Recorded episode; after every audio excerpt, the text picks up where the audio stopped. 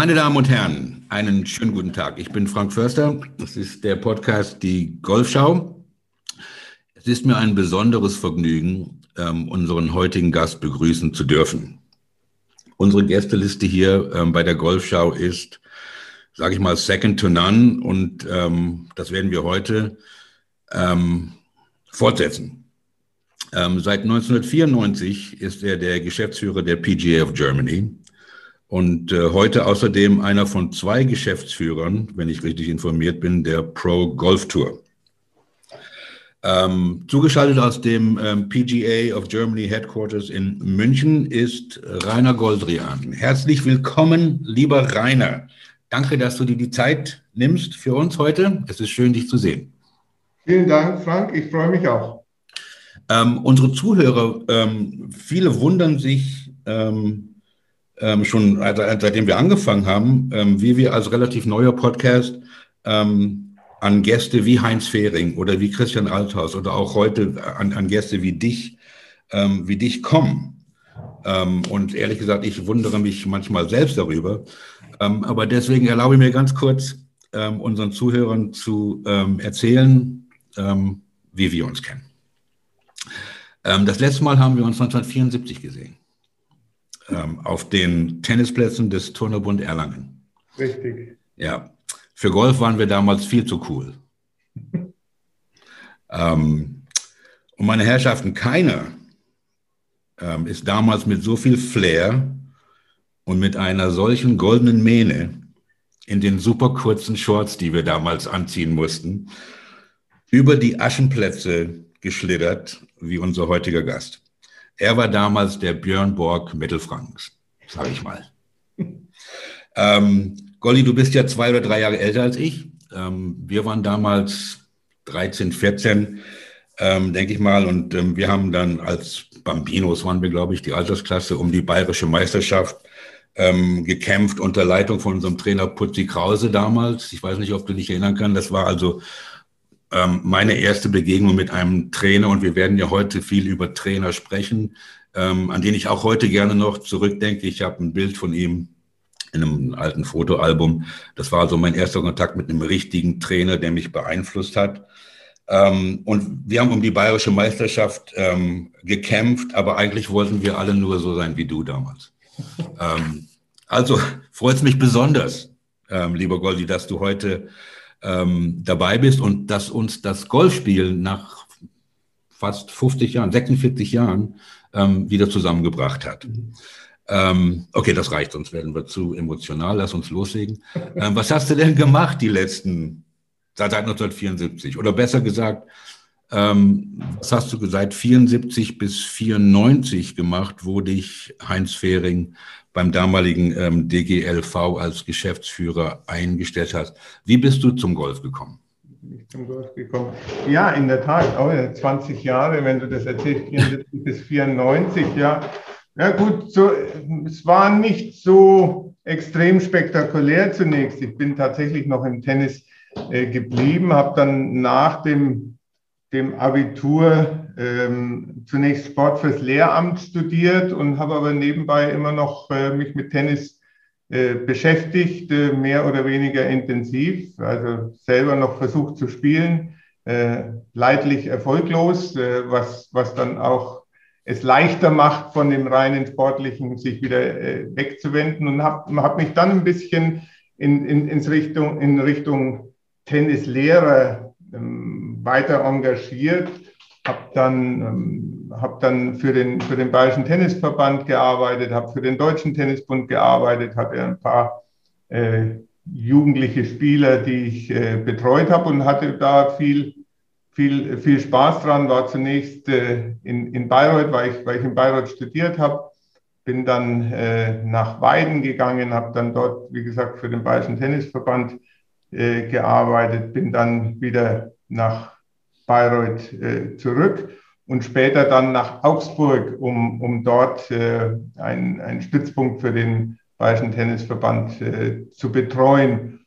Und habe dann in der Zwischenzeit, äh, in der Zwischenzeit ist gut, also das hat äh, alles in allem dann schon, äh, schon gedauert mit, mit Tennis und Studium, habe ich dann also noch ein Sportökonomiestudium absolviert, äh, weil ich weg wollte von dem reinen Lehren und Lernen hin zu etwas mehr wirtschaftlichen Bezug und ähm, bin dann im zarten Alter von, von äh, 35 äh, dann äh, Sportökonom geworden und äh, habe aber damals, da war ich noch voll im, im Tennis in, involviert mit, mit eigener Tennis- und Sportschule und, und, und all den anderen Dingen, die ich erzählt habe. Und war da eigentlich auch äh, ganz, ganz glücklich und habe aber dann angefangen, äh, schon 87 die ersten Kontakte mit, mit Golf zu bekommen, weil ich bei einer Tennislehrermeisterschaft gemeinsam mit, mit meinem Kollegen eine, ein, ein Golfschlägersatz gewonnen habe. Äh, damals wurden diese Turniere noch von Dunlop gesponsert, die die sehr tennislastig waren und die haben eben auch Golfschläger gehabt.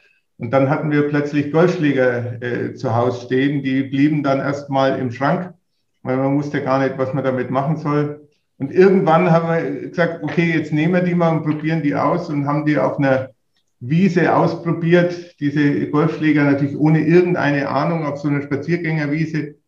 Und da passiert dann das, was äh, mehr oder weniger normal ist. Man haut da zehnmal hin und achtmal im Boden und einmal daneben und das zehnte Mal trifft man. Und damals waren wir ja doch durch, durch Rückschlagspiel Tennis noch einigermaßen dynamisch. Und den einen von zehn, den man dann trifft, der fliegt dann natürlich richtig. Und dann haben wir erst realisiert, ui, das ist ja richtig gefährlich.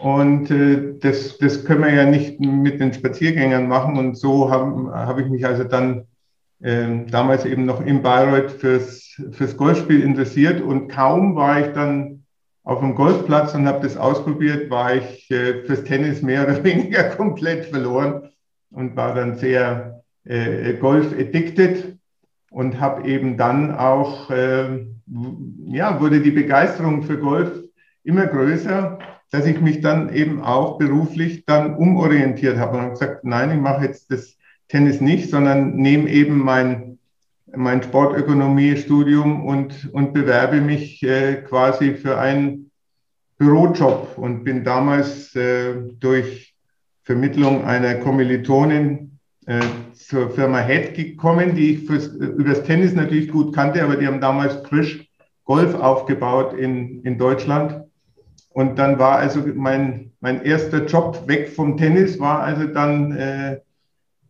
Marketing und Vertrieb bei Head Golf. Und dann war ich quasi in, habe ich nicht nur Golf gespielt und viel mehr als Tennis, sondern jetzt war, war ich plötzlich auch beruflich im, im Golf. Das waren so meine ersten, ersten Schritte eben überhaupt in der Golfbranche. Das, das war 91 habe ich da angefangen bei, bei Head.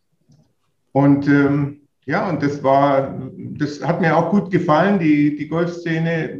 Es war alles, alles gut. Es war nicht so ganz leicht in Deutschland ein, ein, eine Golfmarke aufzubauen, die in Amerika relativ bekannt war, aber in Deutschland kannte jeder nur übers Tennis, aber äh, Golf war es unbekannt. Preislich hat man mit den großen mitgehalten, also nach oben, aber die Bekanntheit der Brand war nicht vergleichbar wie zu Titleist, Callaway und, und, und so weiter. Aber trotzdem, das war alles okay, bis mich dann eines Tages mein früherer Ausbildungsleiter anruft und äh, der, von der Uni und sagt, Mensch, du bist doch, machst doch da Golf und, und du bist ja interessiert. Äh, ich habe eine Anfrage vom damaligen Deutschen Golflehrerverband, ja, DGLV die äh, suchen einen Geschäftsführer, bewirb dich doch da mal. Und ähm, ja, und das äh, habe ich dann, das habe ich dann äh, gemacht, ohne so, so genau zu wissen, was macht denn der DGLV so. Und ich wollte es einfach mal hören. Ich war gar nicht, war in ungekündigter Stellung bei HED. Also ich war gar nicht so irgendwie auf, auf äh, Abwanderung, aber ich habe gedacht, das hörst du, hörst du dir mal an. Und äh, da war eben der damalige frisch gewählte Präsident Heinz Fehring sozusagen mein Interviewpartner, einer von einigen äh, anderen auch.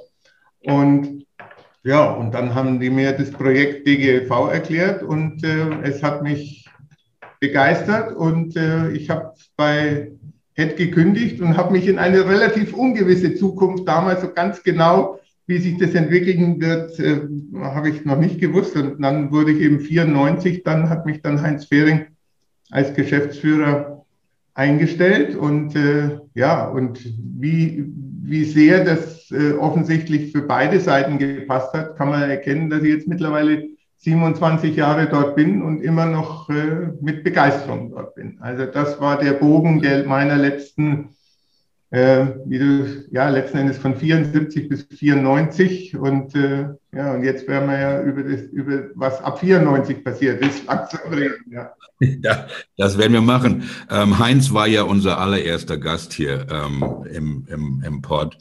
Ähm, und war auch seitdem schon äh, nochmal dabei. Ich soll dich ganz herzlich Danke, grüßen. Freut mich sehr. Ähm, ja, er ist also, ähm, ähm, es ist für mich immer, ähm, ja eine Ehre, ähm, mit, mit so einer Legende zu sprechen. Ich meine, nicht mit, wenn man überlegt, mit wem er alles zusammengespielt hat in den mhm. World Cups, mit DiVincenzo, mit Palmer, mit Player, mit Nick und alles.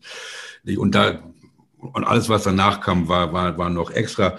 Ähm, wie du schon gesagt hast, 94 äh, hieß es ja noch nicht die mhm. PGA of Germany, da war es noch die DGLV mhm. oder der DGLV.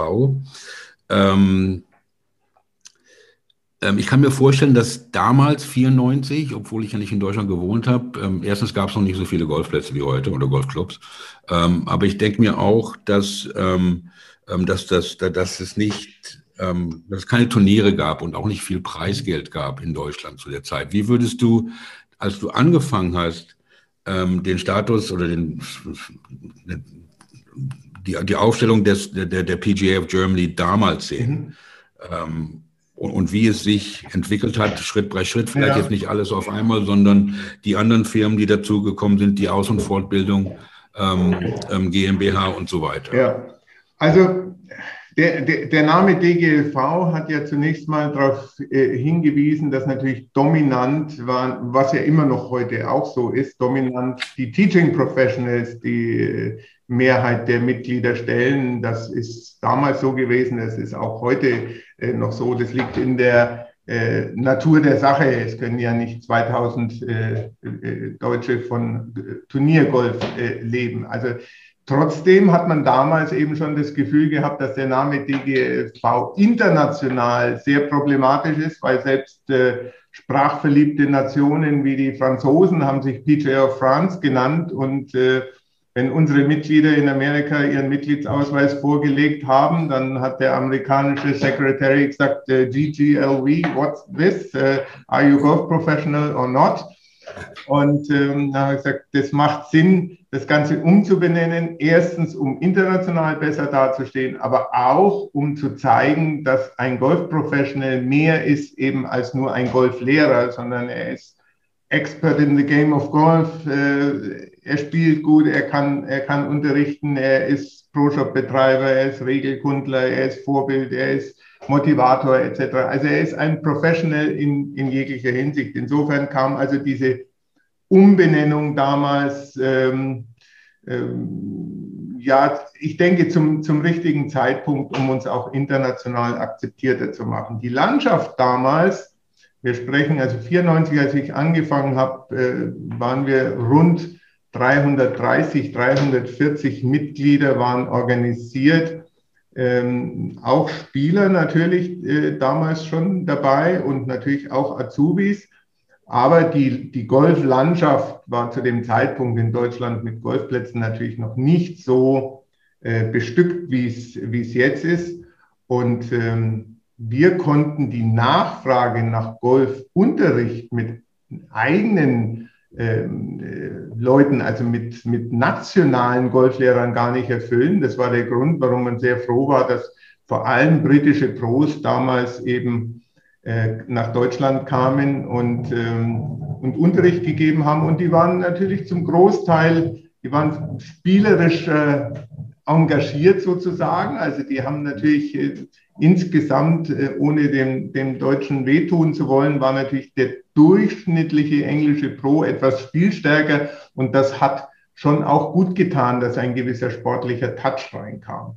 Das war auch bei den Turnieren zu spüren, die damals gar nicht so dünn waren, wie man das vielleicht vermuten könnte. Also de facto tut man sich teilweise heute schwerer als damals, weil der Hauptgrund war, dass natürlich damals der Golflehrer noch der entscheidende Multiplikator für den Verkauf von Golfartikeln war. Also äh, Golfschläger oder Golfequipment grundsätzlich konnte man 94 ja quasi ausschließlich im Greengrass Shop kaufen.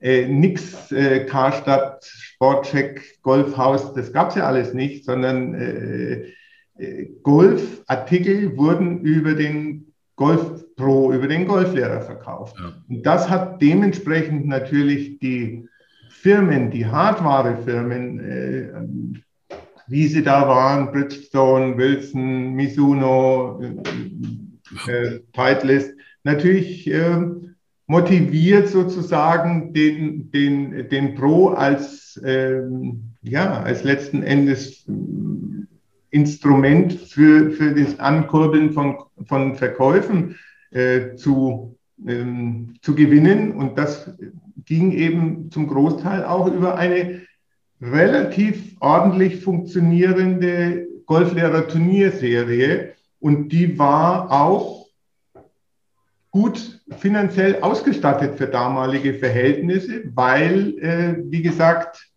die Konkurrenz gefehlt hat gegenüber dem Pro-Shop. Und damals natürlich auch noch, ja, mangelnde Internet, kein, keine äh, Sendungen aus USA. Das heißt, die Preise für Golfartikel waren noch so, dass natürlich auch der Verkäufer noch äh, ein gutes Geschäft gemacht hat. Also insofern äh, waren damals vor allem die Hardware-Firmen doch gut engagiert in dem, in dem Golfturnierbetrieb. Und insofern hat äh, ganz ganz gut funktioniert und durch, durch den Rückgang der, der durch unsere Mitglieder betriebenen äh, Greengrass Shops ist auch dort ein bisschen ein Einbruch passiert. Also das ist der, der Hintergrund, weil die Firmen sagen, okay, die Schläger verkaufen wir äh, jetzt eben über andere Kanäle und dort geht natürlich dann auch dominant äh, das Marketingbudget hin und ähm, das Deswegen mussten wir uns auch umstellen, ähm, wie können wir Gelder akquirieren, um diese Turniere durchführen zu können. Und damals haben wir eben diesen Golfpool aufgebaut mit Firmen, also eine Art Corporate Membership konnten also diese Firmen sozusagen bei uns äh, erwerben, um haben, haben damit eben äh, ja, Promotion und äh, Exposure sozusagen in, in, in, in unseren Kanälen äh, erfahren. Mittlerweile ist es natürlich über Newsletter und Internet und, und diverse andere Leistungen immer weiter angehübscht worden. Aber die Ursprungsidee war eben zu sagen, okay, wir geben einen Zugang zu unseren Mitgliedern, die wiederum Multiplikatoren und Opinion Leader sind.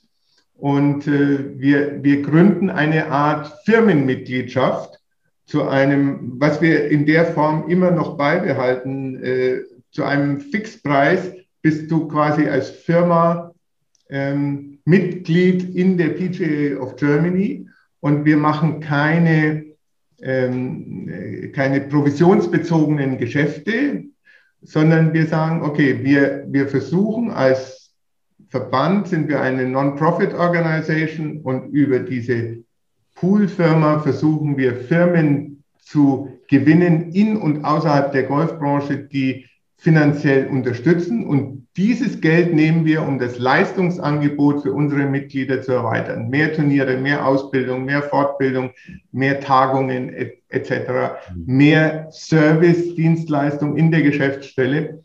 Und das ist, hat gut funktioniert und wir haben viele Firmen, die 15, 20 Jahre in dem Pool dabei sind. Und das gibt uns eine gewisse Stabilität auch äh, finanziell, weil wir anders als manch andere PGAs, die dann sagen, okay, ich habe einen großen Titelsponsor und vielleicht noch zwei große Co-Sponsoren. Und wenn die abspringen, dann, äh, dann ist es äh, schlimm. Wir haben aber ein, eine Basis von, von, äh, von rund 40 Firmen, die uns mit einem jährlichen Betrag unterstützen. Und wenn da mal ein, zwei wegfallen, dann müssen wir noch nicht gleich zusperren. Also das ist der, der, der, der Wandel, der sich in den letzten 25 Jahren dort vollzogen hat. Mhm. Ja, ähm, die, die, Aufgaben der PGA ähm, or Germany wäre wär der nicht, aber vielleicht kann ich hier kurz einhaken ähm, und ähm, den Zuhörern ähm, kurz erzählen, ähm, was der Unterschied zwischen der, ähm, ich mache es mal von der amerikanischen Seite, zwischen der PGA of America und der PGA Tour ist. Ja, ich meine, ähm, in Amerika wissen das vielleicht mehr ähm, äh, Golfer als hier. Warum das ist, weiß ich nicht. Ähm, aber die PGA of America und also PGA of Germany und, und die PGA Tour oder die European Tour ähm, sind nicht dasselbe. Ja? Ähm, ähm, und, und also die Frage ist, was sind sie und ähm, wenn überhaupt, haben sie irgendwelche Beziehungen zueinander? Ähm, nicht der, die, die, die USGA in, in den USA oder hier bei uns der DGV ist ja dann der Dachverband, sage ich mal jetzt, ja. Und ähm, ähm, die PGA Tour oder die European Tour, ähm, die veranstalten Golfturniere für Profis, die ihren Lebensunterhalt mit dem Spielen von Turnieren verdienen. Richtig. That's it. Okay? Ja. Ähm, die PGA of America oder, oder ihr, die PGA of Germany, ähm, ihr seid die Organisation, und wenn ich was Falsches sage, bitte korrigiere mich, ähm, die Standards für Golf Professionals festlegt mhm. ja, und diese zertifiziert. Mhm. Ja, ähm, Club Professionals, Golflehrer, ähm, General Managers, ja, etc., die, die ihren Lebensunterhalt nicht mit dem Spielen, sondern mit der Arbeit auf Golfplätzen oder in Golfplätzen oder auf Driving Ranges oder was immer verdienen. Ja, Sie können, Sie können schon auch äh, Ihren Lebensunterhalt mit Spielen verdienen. Also äh, Bernhard Langer, Martin Keimer sind ja auch Mitglieder von uns, aber nicht durch Events, die wir selber veranstalten, sondern die eben von Unternehmen äh, separat äh, durchgeführt werden, wie European Tour oder PGA Tour. Beide Touren haben sich ja im Wesentlichen von den Mitgliederorganisationen PGA of America beziehungsweise PGA Great Britain and Ireland abgespalten als eigene Limited-Firmen sozusagen. Das heißt, die, die PGA Tour hat erstmal gar nichts mit der PGA of America zu tun. Sie hat zwar weniger Mitarbeiter, aber viel mehr Geld, weil sie letzten Endes die Turniere vermarktet. Bei der European Tour ist es ähnlich. Die, die wurde quasi herausgelöst aus der britischen PGA und als eigene Company äh, aufgesetzt.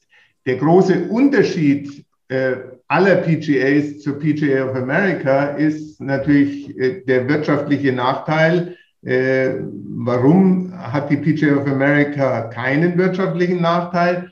Naja, weil, weil ihnen äh, drei große Events gehören. Denen gehört der Ryder Cup in, in Amerika, was natürlich eine Gelddruckmaschine ist. Denen gehört die PGA Championship als Major und die Senior PGA Championship. Äh, die ist nicht ganz so vermarktbar, aber dennoch immer noch ein, ein, ein, ein, ein Schwergewicht, weil die Amerikaner das halt auch im Fernsehen serviert bekommen. Und allein den Ryder Cup vermarkten zu dürfen, ist natürlich ein, äh, ein, ein, ein gutes Geschäft, keine Frage. Auf jeden Fall. Auf jeden Fall, ja, es ist ja, es ist ja einfach, ähm, äh, die, die beiden zu verwechseln oder zu vermischen, weil, weil sie PGA im Namen, beide mhm. PGA im Namen haben. Mhm. Und wie du schon gesagt hast, ähm, nicht ähm, ein bisschen Geschichte, Geschichte und ich liebe ja die Geschichte des, dieses Sports und Spiels.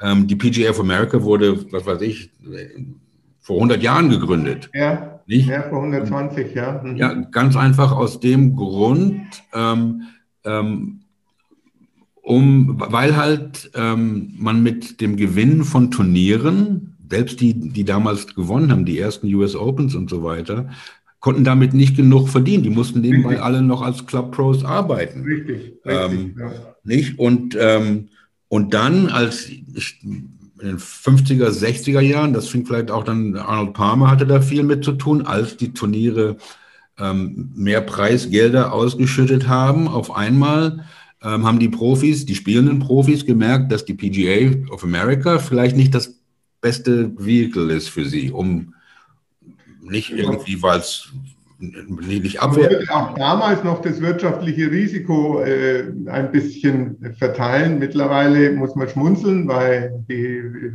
die PGA Tour ist ein hoch äh, erfolgreiches Unternehmen ja. in jeglicher Hinsicht. Gut, die Amerikaner auch. Und, aber es ist in der Tat irritierend. Ja? PGA of America, PGA Tour und European Tour, die ja mittlerweile nur noch European Tour heißt. Am Anfang hat sie PGA European Tour geheißen, weil sie eben von der britischen PGA abgespalten ist. Und um nicht allzu viel Verwirrung äh, zu haben, äh, ist mittlerweile der Name eben European Tour. Und äh, ja, und äh, das ist eben eine reine ähm, Kapitalgesellschaft, die äh, professionelle Golfturniere veranstaltet, während die Mitgliederorganisationen ja sozusagen ein Berufsverband sind. Wir sind ein klassischer Berufsverband und äh, die beiden Berufe, die bei uns äh, aufgenommen werden, sind Golflehrer und professionelle Golfspieler. Das sind, äh, genau. Und die gehen dann, wenn sie gut genug sind, eben auf die großen Touren und äh, spielen dort äh, für ihren Lebensunterhalt. Ja, genau. also, genau. ja ich meine, die PGA Tour ist ja erst, glaube ich, 75, 1975 haben dann, mhm. da kannten wir uns schon, hat die erst ihre Unabhängigkeit von der, von der PGA of America bekommen. Nicht? Das ist, ja, richtig. Das ist ja ähm, noch, noch, noch nicht so lange her. Und, und wie, wie, du, wie du schon gesagt hast, nicht die PGA of America organisiert das PGA Championship, ähm, äh, den Ryder Cup und ähm, ähm das ähm, äh, Senior äh, PGA Championship, die PGA Tour, ähm, organisiert halt die anderen Turniere bis auf die US Open, was die USGA macht und besitzt die Champions Tour und die Corn Ferry Tour. Und Corn Ferry Tour ist wichtig, weil wir ja gleich noch auf die Pro Golf Tour ähm, äh, zu sprechen kommen. Ähm, aber wenn wir uns jetzt ähm, die Aufgaben der PGA of Germany, und du hast es Be äh, Berufsverband ähm, genannt, glaube ich. Ja. jeder junge Hecht, sag ich mal, der zum der schon Sportler ist, der, der will Profi werden, spielender Profi. Keiner sagt, oh, ich möchte gern Golflehrer. Also ich kenne keinen, der sagt von Anfang an, ich will Golflehrer werden. Irgendwann merken sie dann, dass sie nicht gut genug sind, was immer und nicht, und das ist oft nicht, nicht einfach. Und ähm, ich, Freunde von mir, die es bis Mitte 30, fast Ende 30 versucht haben, durch die Q-Schools und so weiter auf die große Tour zu kommen, sehen dann irgendwann ein, oh, jetzt, wenn ich in dem Sport weiterarbeiten möchte, dann muss ich eigentlich Golflehrer werden und lassen sich dann äh, PGA zertifizieren. Ähm, und was ich besonders spannend finde bei der PGA, ähm, bei den PGAs weltweit, denke ich mal, ist das enorme Berufsfeld. Weil es, es ist ja, geht ja nicht nur um Golflehrer. Vielleicht kannst du uns ein bisschen mhm. erzählen, ähm, was für andere ähm, Schienen es im Golfsport gibt, mhm. beruflich und mit, mit dem, es geht ja, vielleicht sehe ich das ein bisschen blauäugig, aber man, man hat so viele Möglichkeiten, mit dem Spiel ähm, verbunden zu sein. Absolut. Beruflich. Also es ist in der Tat so, dass, äh, dass die weit überwiegende Zahl unserer Mitglieder zunächst den Traum hatte, Spieler zu sein. Das ist, äh, das liegt in der Natur der Sache. Ich wäre Golf-Professional, weil ich äh, Turnierspieler sein will. Die Zahl derjenigen, die das wollen, mit, den, mit der Zahl derjenigen, die in der Lage sind, davon zu leben, das ist natürlich ein Missverhältnis. Deswegen ist im Laufe der Jahre, äh, das wird es immer schwerer, weil der, der Zufluss in den Trichter immer größer wird und weiterhin eben nur wenige hundert davon leben können. Ähm, mittlerweile ist es, ist, insofern würde ich sagen, dass, dass, dass ein ganz, ganz hoher Prozentsatz in früheren Jahren in die PGA eingetreten ist, mit dem Gedanken zu spielen. Und einige haben dann eben gesagt, okay, jetzt äh, gehe ich in Richtung Teachen. Mittlerweile ist es schon insofern ein bisschen anders, dass es einige gibt, die sagen, okay, ich habe das Zeug nicht dazu zu spielen, aber das Berufsfeld eines äh, Club Professionals oder eines, eines, eines äh, PGA Professionals ist breiter als nur Turnierspieler zu sein, das möchte ich machen. Dennoch wollen wir weiterhin natürlich, dass äh, der Eintritt schon nur für Leute möglich ist, die, die besser Golf spielen als der Durchschnitt. Denn ich kann schlecht meinem Schüler sagen, äh, du musst es so und so machen. Zeigen kann ich es dir leider nicht, weil ich selber nicht Golf spielen kann. Aber ich weiß, dass es besser ist, du sprichst ihn mehr vom rechten Fuß an als vom linken und schwingst mehr in die Richtung. Also die, die spielerische Klasse, zumindest auf einem, äh, auf einem Single-Handicap-Niveau, die muss schon noch gewährleistet sein, äh, damit man das auch demonstrieren und zeigen kann. Und dann ergeben sich in dem Berufsfeld eben Nebenspieler, was für wenige möglich ist, und Lehrer eben noch andere Varianten. Wir haben ja sehr viele, im Moment haben wir äh, etwas über 2000 Mitglieder, von denen äh, arbeiten aber äh, nicht alle, die als Golflehrer ausgebildet sind, auch als Golflehrer, sondern viele haben ganz speziell das Clubmanagement für sich entdeckt, macht auch Sinn, weil äh, sie, sie können auch eine Golfschule oder angestellte Golflehrer natürlich auch äh, kompetent in Anführungsstrichen einstellen und überwachen in Anführungsstrichen, weil sie selber eben ausgebildete Golflehrer sind. In der Industrie wird es immer attraktiver, äh, eben äh, Thema äh, Clubfitting, äh, Thema ähm, technische Beratung, eben auch dort äh, einem PGA-Professional eine, eine, Heimat zu geben. Viele gehen auch ins Greenkeeping oder in, in, in die Architektur, wie ja Heinz Behring auch. Mhm. Ähm, das heißt, viele sind im Tourismus auch, muss ich sagen. Golf ist natürlich ein wahnsinniger Tourismustreiber und vor allem äh, auch in einem Segment, das für Hotels und Reiseanbieter, Mietwagen etc. interessant ist, weil der Golfer eben doch äh, dominant immer noch durchschnittlich mehr ausgibt als äh, andere Sportler. Äh, insofern ist äh, Golftourismus ein, zumindest war es vor Corona einer der stärksten, äh, der am stärksten wachsenden Märkte überhaupt. Und viele unserer Mitglieder engagieren sich auch in, in, in dem Bereich.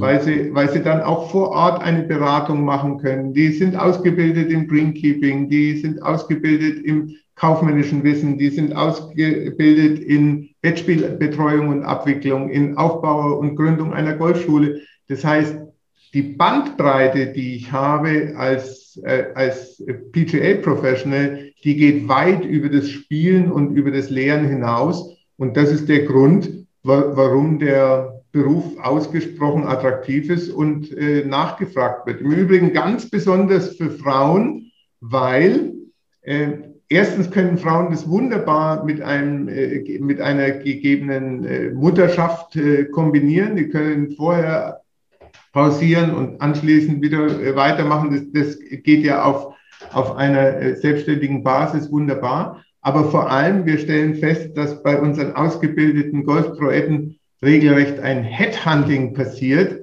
weil viele Mitglieder, äh, äh, viele Mitgliedsclubs wollen gerne, wenn sie vier, fünf, sechs Golflehrer haben, mindestens eine Proette dabei haben, weil viele äh, Mitglieder in einem Golfclub äh, lieber bei einer Frau das lernen würden, aus äh, mehreren Gründen. Und wir erleben also im Rahmen der der, der Endprüfung zum Golflehrer, das quasi schon ein regelrechtes Headhunting auf die, ja. auf die Proetten äh, geschieht. Also ein idealer Beruf äh, im, im Moment mit guter Einteilmöglichkeit und zukunftssicher, weil die Golfclubs überbieten sich mit äh, Angeboten für Golfproetten. Also das ja, und die, ist ganz toll. Ja, finde ich auch. Und ich hoffe, dass das mit äh, Sophia Popov, die ja den, die, die Women's Open gewonnen hat, ich meine, ähm, dass da, das Frauengolf vielleicht auch ein bisschen mehr ähm, Exposure ähm, mhm. in,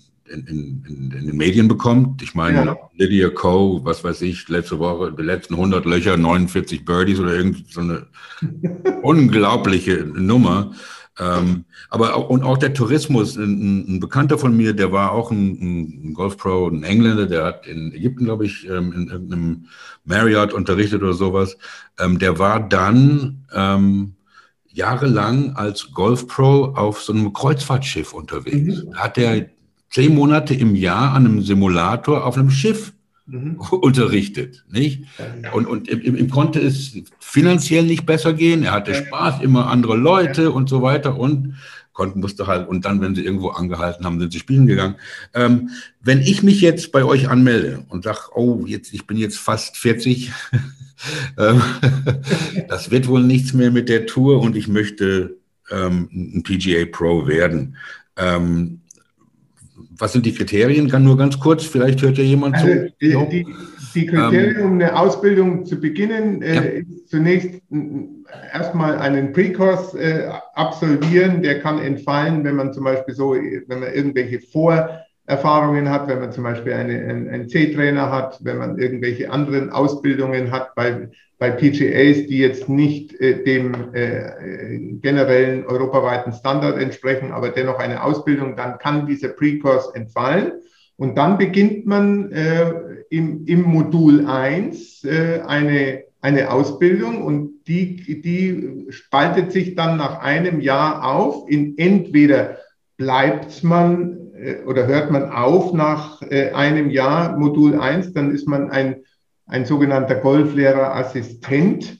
Ähm, dort darf man aber nur äh, Anfänger äh, und äh, Spieler Handicap 37 und schlechter und, unter, unterrichten. Das ist quasi ein, ein, ein, ein, ein, Unterstützer vor Ort in dem Golfclub für den Head Pro beziehungsweise für die Fully Qualified Golf Professionals. Äh, das liegt daran, dass die vielleicht diese Assistenten eben erstens das nicht hauptberuflich machen wollen, äh, zweitens vielleicht die spielerischen und Demo-Voraussetzungen nicht erfüllen, um zum Fully Qualified Professional gehen zu können weil da muss ich ja dann schon nachher nachweisen, dass ich in der Lage bin, äh, im C-Spiel sechs über zu spielen. Und das, das, das können nicht, äh, das können nicht alle.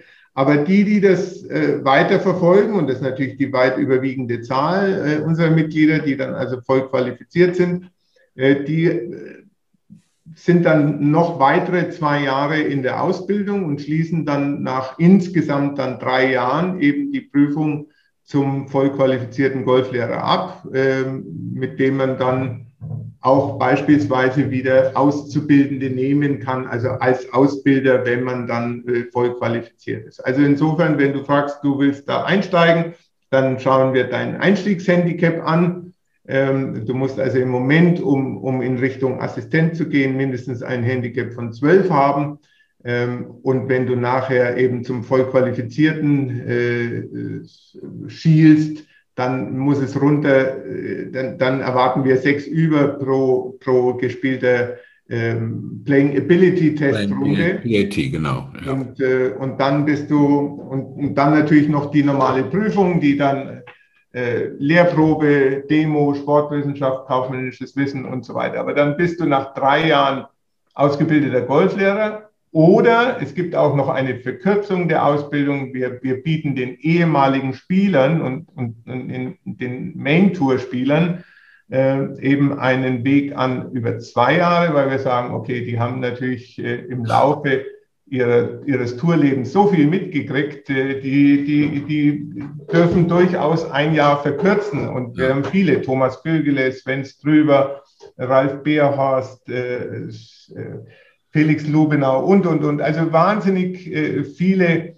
äh, ehemalige Tourspieler haben diesen Shortcut gewählt. Mhm. Und äh, wir sind da und bezeichnet. Am Anfang gab es ein bisschen Widerstand bei den anderen, sagen, wieso dürfen, dürfen die zwei Jahre und wir müssen drei Jahre, wer weiß denn.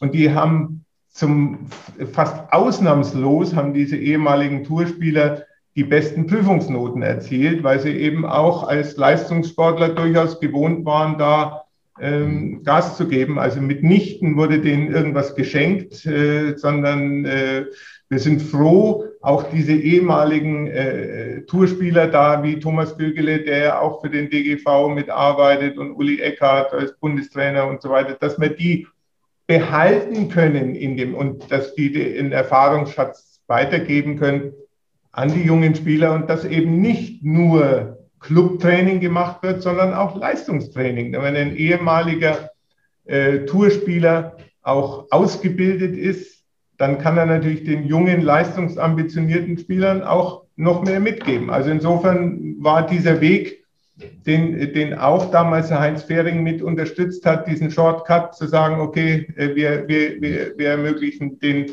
ehemaligen Tourspielern einfach äh, eine verkürzte Ausbildungszeit. Das war sicherlich eine sehr, sehr äh, weise und vorausschauende Entscheidung. Das, das denke ich auch. Ähm, und was, was würde mich der Spaß kosten? Ich meine, man hört ja immer, das ist nicht billig und keiner weiß wirklich, wie teuer das ist. Nicht? Also ähm, diese dreijährige Ausbildung, was würde mich das kosten? Ähm, erstmal, erstmal kostet es dich äh, nichts anderes als, als deinen Lebensunterhalt, denn der Ausbildungsbetrieb bzw. der Ausbilder übernimmt die Kosten für, äh, für, die, für die, die, die externen Ausbildungskosten. Also äh, bei uns kostet eine, eine äh, dreijährige Ausbildung summa summarum knapp 9000 Euro für drei Jahre, dann bist du voll qualifizierter Golfprofessional. Und natürlich die Teilnahme an den äh, überbetrieblichen Ausbildungsmaßnahmen, wo man dann hinfahren muss eben und, und, und äh, eben auch äh, geteacht wird sozusagen oder ausgebildet wird. Äh, und das übernimmt aber der Ausbildungsbetrieb. Man ist ein in Anführungsstrichen klassischer Azubi es gibt aber auch die Möglichkeit, gerade bei den Eltern, die sagen, hallo, ich kann jetzt nicht, ich mache das Nebenberuf, ich habe Familie, ich habe Kinder, ich kann nicht von einem Azubi-Gehalt äh, leben, äh, dann gibt es eben auch die Möglichkeit, sozusagen extern sich ausbilden zu lassen. Und dann muss man natürlich diese Gebühren an uns zumindest eben auch äh, ähm, selber entrichten. Ja. Also, also insofern kostet es dich deine normalen Lebenshaltungskosten plus äh, 3000 die Gebühr für knapp 9000 Euro. Ja. Ja, und dann ähm, stelle ich mir das so vor, dass dann ein Club oder ähm, ich kenne das vielleicht mehr von ähm, ähm, Managementfirmen äh, wie True Golf zum Beispiel, ja, die ihre äh, die ähm, angehende Pros dann nach England schicken und dann da ausbilden und dann das auch bezahlen und dann bezahlt der Pro das auch irgendwie dann von seinem. Gehalt dann ab oder was hinterher. Das sind also, das ist also. Arbeiten. Mhm. Ja. Ähm, siehst, äh, seht ihr auch, ähm, du hast gerade gesagt, dass auch vielleicht mal Ältere dabei sind. Ähm, ja. Dann Trend, dass auch dass auch ähm, ich, nicht unbedingt Quereinsteiger, aber ja. wenn jemand sagt, du, ich habe jetzt hier 20 Jahre da bei der Marketingagentur gearbeitet und ich mhm. bin vier Handicap, das mache ich jetzt. Seht ihr? Ganz klar, ganz klar, also ein ganz klarer Trend. Viele, viele erfüllen sich da einen Jugendraum. Wir haben da teilweise wirklich äh, schon äh, Azubis gehabt, wirklich zum Schmunzeln. Also zum Beispiel einen äh, äh Zahnarzt mit gut gehender Praxis, der gesagt hat, ich verkaufe meine Praxis und äh, wäre Golflehrer Azubi. Einen Hochschul-, einen äh, Universitätsprofessor hier in, in, in München, der im zarten Alter von 63 Jahren beschlossen hat, ich mache jetzt eine Goldlehrerausbildung. Und es klingt dann witzig, Azubi, erstes Lehrjahr, Professor, Doktor. Äh, was, muss ich sagen. Toll, toll, es toll, ist toll. ein klarer Trend, dass insgesamt das Alter hochgeht. Und wir haben eben auch, was früher undenkbar war, äh, etliche, und nicht, das ist kein Einzelfall, aber etliche Bewerber weit über 50 und noch immer relativ viele über 60. Und die haben alle ein Berufsleben entweder schon hinter sich oder sind da noch mit drin und sagen, Menschenskinder, das macht mir Spaß und äh, sind wahnsinnig engagiert und, und, und begeistert. Das ist natürlich eine mehr als bewusste Lebensentscheidung. Und äh, also uns freut das. Und ganz am Anfang war das ja durchaus noch irritierend, weil wir, weil wir noch, wir haben, wir haben äh, ja über ein Maximalalter noch früher gesprochen und dann haben gesagt, aber warum? War, war, warum äh, kann, kann jemand äh, mit, mit 50 oder 60 nicht noch ein engagierter, begeisterter Lehrer sein? Und äh, ja, der, der Beweis ist angetreten und die werben wieder in ihrem Freundeskreis und wir sehen also jedes Jahr, äh, heuer hat man, glaube ich, auch wieder fünf Leute, Azubis über 50. Also wow. das finde ich schon bemerkenswert, weil man sagt, ein Azubi ist 18 oder 20. Nee, genau. ja. das ist schön zu sehen. Das ist auch wieder das Tolle am, am, am Golf, nicht wahr? Das ist ja auch, denke ich mal, ähm, mhm. einzigartig. Ähm, wir fragen ja im, im Vorhinein immer ein paar Leute über, also ein paar, wir fragen alle, nur einige Antworten nur, ähm, ob sie irgendwelche Fragen an unsere Gäste haben. Gäste haben. Ähm, eine Frage, die jetzt vielleicht hier reinpasst ähm, und ähm, diese und dann noch eine andere habe ich für dich hinterher. Ähm, heißt, ähm, und, und jetzt geht es jetzt darum, nicht, wir haben jetzt hier die Ausbildung und die Aufgaben oder mhm. die verschiedenen ähm, ähm, Gebiete, wo, wo ein PGA Pro unterwegs ist. Ähm, die Frage ist, meinst du, dass die Teaching Pros im Bereich der Neumitgliedergewinnung mitarbeiten, mitarbeiten müssen bzw. sollten? Und werden sie dafür auch geschult? Puh, es ist, es ist tatsächlich ist tatsächlich eine sensible Frage in, in, in vielerlei äh, Hinsicht.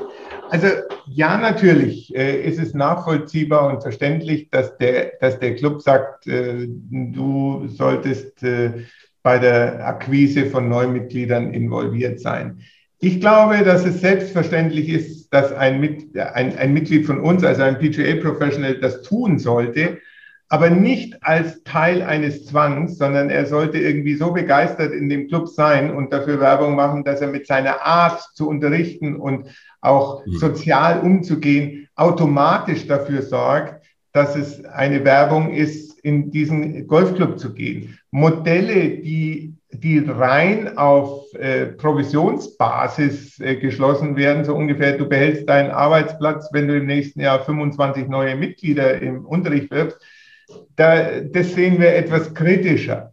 Ähm, ja, sie sind äh, zumindest basisinstruiert, wie man sowas macht, äh, um Argumente äh, zu, also auch ihre eigene Darstellung zu, zu verbessern. Also das geht schon los, dass man eben, ja, das, ist, klingt banal, aber dass man eben äh, pünktlich, gekämmt, gewaschen, ordentlich zum Unterricht kommt. Das ist, äh, das sagt jeder, ne? ist ja selbstverständlich. Ja, aber es ist wichtig, äh, dass man dort auch einen Eindruck man professional-like ist. Genau. Und dann eben die Vorzüge dieses Clubs ähm, äh, preist, sofern man eben das selber so auch einschätzt. Und das ist äh, ganz wichtig, dass der Club und der Clubmanager und letzten Endes der Golfprofessional auch gemeinsam überlegen, okay, was können wir denn machen, äh, um mehr Mitglieder zu werben? Wie können wir dich, lieber Golfprofessional, unterstützen? Ein kleines Problem in der Vergangenheit war immer, dass die Clubs sagen, wir machen jetzt mal drei äh, Tage der offenen Tür und du, lieber äh, äh Pro, gibst den ganzen Tag Unterricht und äh, danach kommen viele Mitglieder und die nehmen dann bei dir Unterricht, das ist dein, dein Geld. Da haben unsere Mitglieder gesagt, na ja, also äh, super, ich soll Werbung machen und, äh, und, und soll es bezahlen. Also gerne stelle ich für einen Tag der offenen Tür zur Verfügung, aber ich, ich würde schon, ich, ich bin selbstständig zum überwiegenden Teil. Ich möchte mein Tageshonorar dafür haben und dann strenge ich mich auch an, dass die Leute äh, kommen. Und klar, diese Diskussion, von dort gehen wir, kommen wir ganz schnell in Richtung äh, Mattengeld, äh, Nutzung von äh, Driving Range äh, und, und dort hat sich leider für unsere Mitglieder leider in den letzten Jahren natürlich viel gedreht. Äh, früher, als es wenig Golfreisen gab, keine überdachten, beheizten Hütten, keine Indoor-Möglichkeiten, dann mussten Golfclubs, die, was weiß ich, im Allgäu waren, die mussten ihren äh, Golflehrern natürlich im Winter einen Fixum zahlen, damit die weiter ihre Miete zahlen. Jetzt dreht sich langsam um, dass der Golfclub sagt, du benutzt ja meine Driving Range und meine Bälle und ich brauche von dir ein Nutzungsentgelt. Und da versuchen wir die Mitglieder zu sensibilisieren, hm, ihr müsst mit dem Club Arrangements schaffen. Also ihr müsst schauen, dass ihr denen dort helft, eine bessere wirtschaftliche Situation zu haben. Dann wird auch das Mattengeld äh, kein großes Thema mehr sein. Mhm. Denn insgesamt sind die Clubs in einer viel engeren Wirtschaft, in einem viel engeren wirtschaftlichen Wettbewerb, als es vor 20 oder 30 Jahren der Fall war, weil es erfreulicherweise mehr Clubs gibt und weil es einen Preiskampf gibt und weil Golf immer mehr Zugangsmöglichkeiten auch zu günstigen Preisen bietet, ähm, haben die, die Clubs bei, für die Pflegemaßnahmen äh, etwas geringere Budgets und müssen natürlich schauen, wie sie das reinholen. Also das ist eine sensible Seite und die Antwort ist, ja, der Golf Pro soll helfen, dass der Club mehr Mitglieder kriegt. Er soll es aber nicht auf einer vertraglichen, zwingenden Provisionsbasis, sondern das sollte schauen, dass es ein Miteinander gibt. Ja. Sensible Frage, muss ich ehrlich zugeben, ja. Ja, äh, ja, ich denke nicht, weil, weil ja auch dann der Pro oft bei diesen ähm, Schnuppertagen oder was immer dann auch der erste Kontakt zu den neuen Golfern ist und wie du sagst, pünktlich nicht ähm, rasiert und äh, nee, vielleicht, ähm, ich war nie einer mit äh, Hemd in der Hose, aber wenn es sein muss, muss sein. Ja. Ähm, nicht, aber dann sind die meisten ähm, PGA Pros bei den Clubs dann ähm, freiberuflich unterwegs, so ja. wie ich das verstehe. Ja. Ähm, und ähm, wenn es, wenn wir uns jetzt hier nicht, ähm, nicht, nicht, nicht wie früher, wie vor 20, 30 Jahren, als wir angefangen haben, bei mir ist schon 40, ähm, nicht, da, da, da waren die Pros noch, ähm, ich sag mal, die, ich, ich kenne die alten Pros von Long Island, nicht Bobby Heinz und solche, solche, solche, solche Leute. Das waren richtige Haudegen, die einem beigebracht haben, wie man Golf spielt, wie man den Ball ins Loch kriegt. Ja, das und nichts anderes. Jetzt heute mit den, und da gab es auch noch gar keine Video, da gab es gerade Videokameras, nicht? Und dann hat man einmal seinen Schwung auf einer Kamera, auf Tape gesehen, dann nie wieder.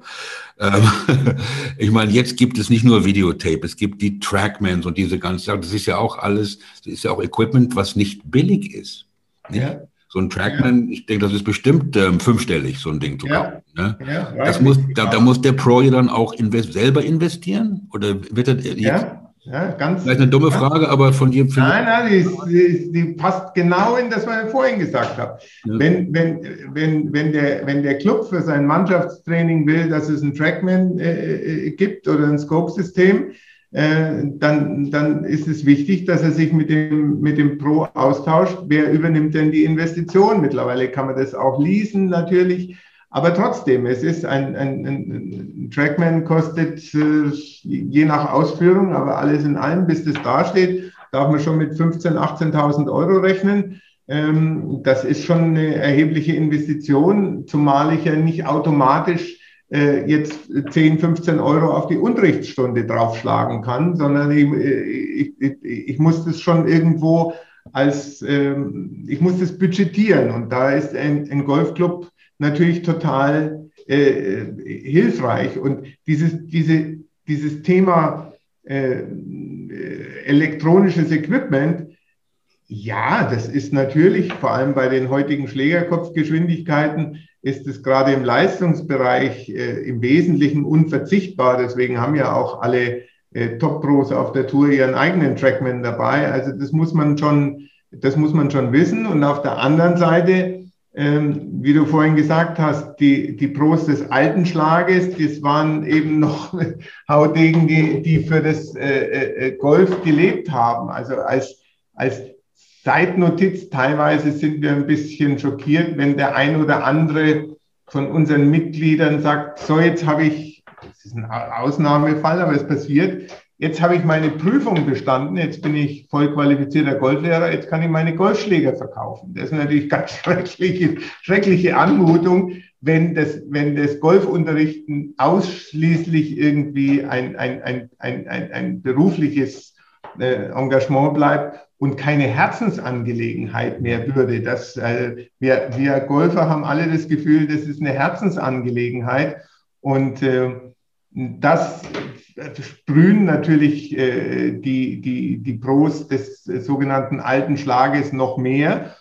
Und jetzt muss man denen aber auch sagen, ihr sollt aber auch die neuen Hilfsmittel nutzen, weil die sind sinnvoll. Und den Jungen muss man sagen, es ist nicht nur allein die Elektronik, sondern es ist auch äh, den, der Spirit of the Game und, und, und, und die, die, der Enthusiasmus und die Begeisterung, so wie du sagst, wie bringe ich den, den Ball ins Loch und nicht, ich sterbe in Schönheit, habe hier zwei Grad von außen geschwungen und hier ist es nachgewiesen, sondern es, die beiden Komponenten äh, müssen zusammenkommen. Das ist äh, ganz wichtig. Ja. Und äh, ja, äh, auch eine, eine sehr, sehr sensitive Frage, muss ich sagen. Ja, aber ich meine, so, solange Bryson auf seinem Instagram Videos postet von seiner, vom Clubhead Speed und so weiter, dann wollen die jungen Sportler, die, die wir als nicht, also du beruflich und ich als Golfer, äh, versuchen, nicht äh, zum, zum Spiel zu bringen, das wollen die dann auch wissen. Natürlich. Weit ist der geflogen, was ist mein Speed und so weiter. Das Natürlich. ist ganz, ganz normal, nicht? Und das ist auch,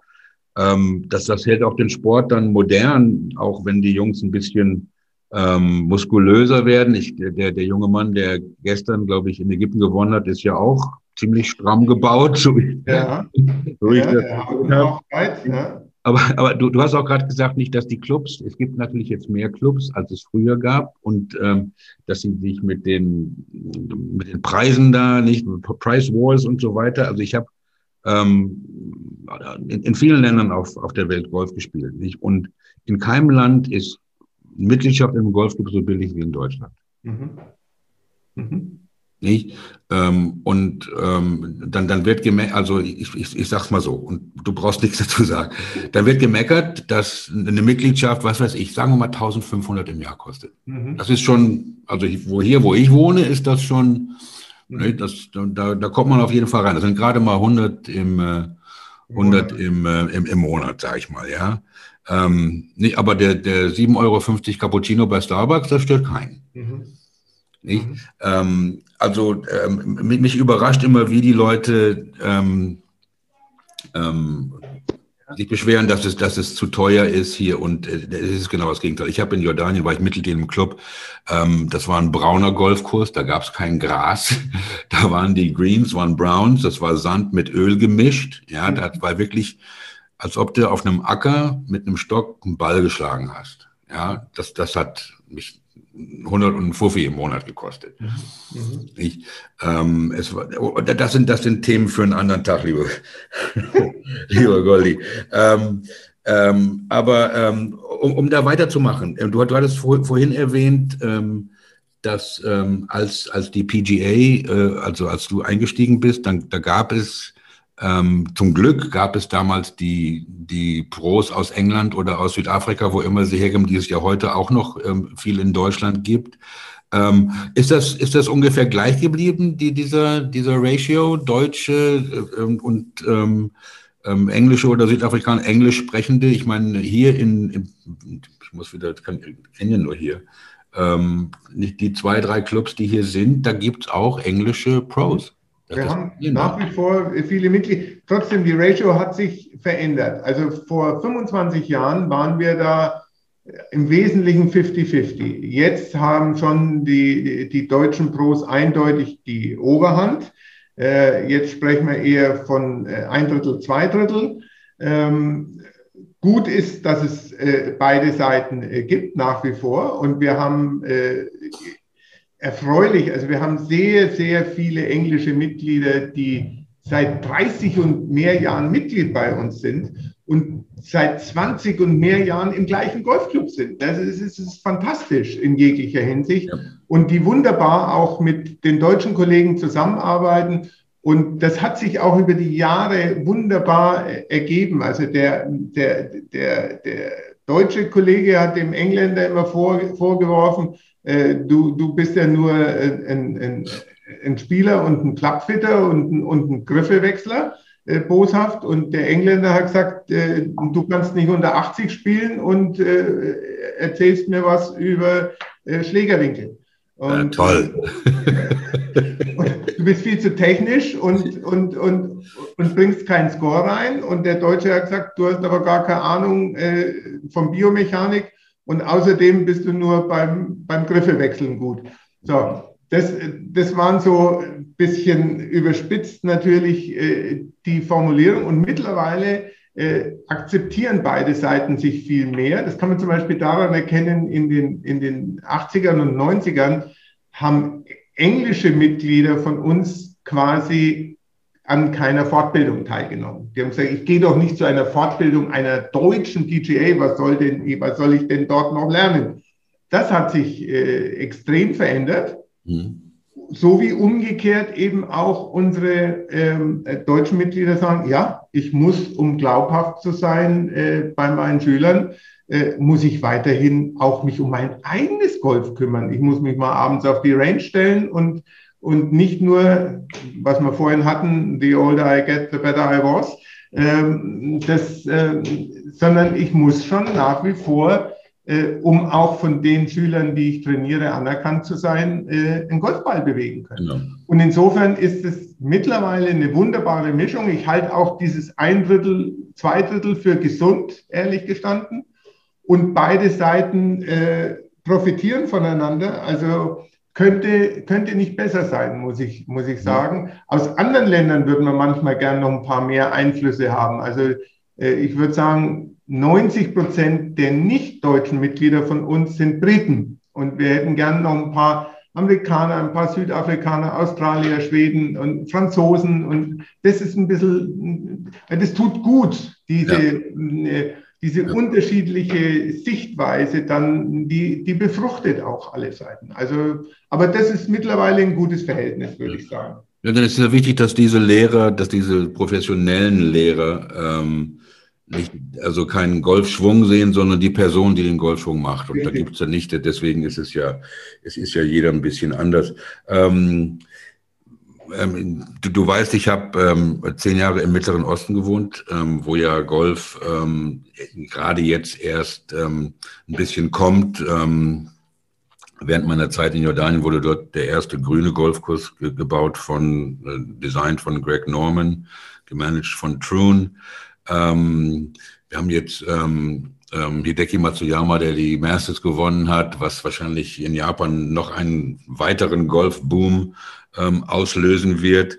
Ähm, ich denke, wie, und jetzt ist es natürlich auch Europa bezogen, ähm, nicht, ähm, um neue Golfer braucht das Land. Ähm, natürlich ähm, denkt man sich dann, okay, wenn ähm, in Jordanien gibt es einen, einen Teenager, der heißt ähm, Shergo Al-Kurdi. Der ist, glaube ich, 15 oder 16 in England aufgewachsen, spielt auf den European Tour Events als Invitation ähm, in, in Katar und, ähm, und so weiter mit.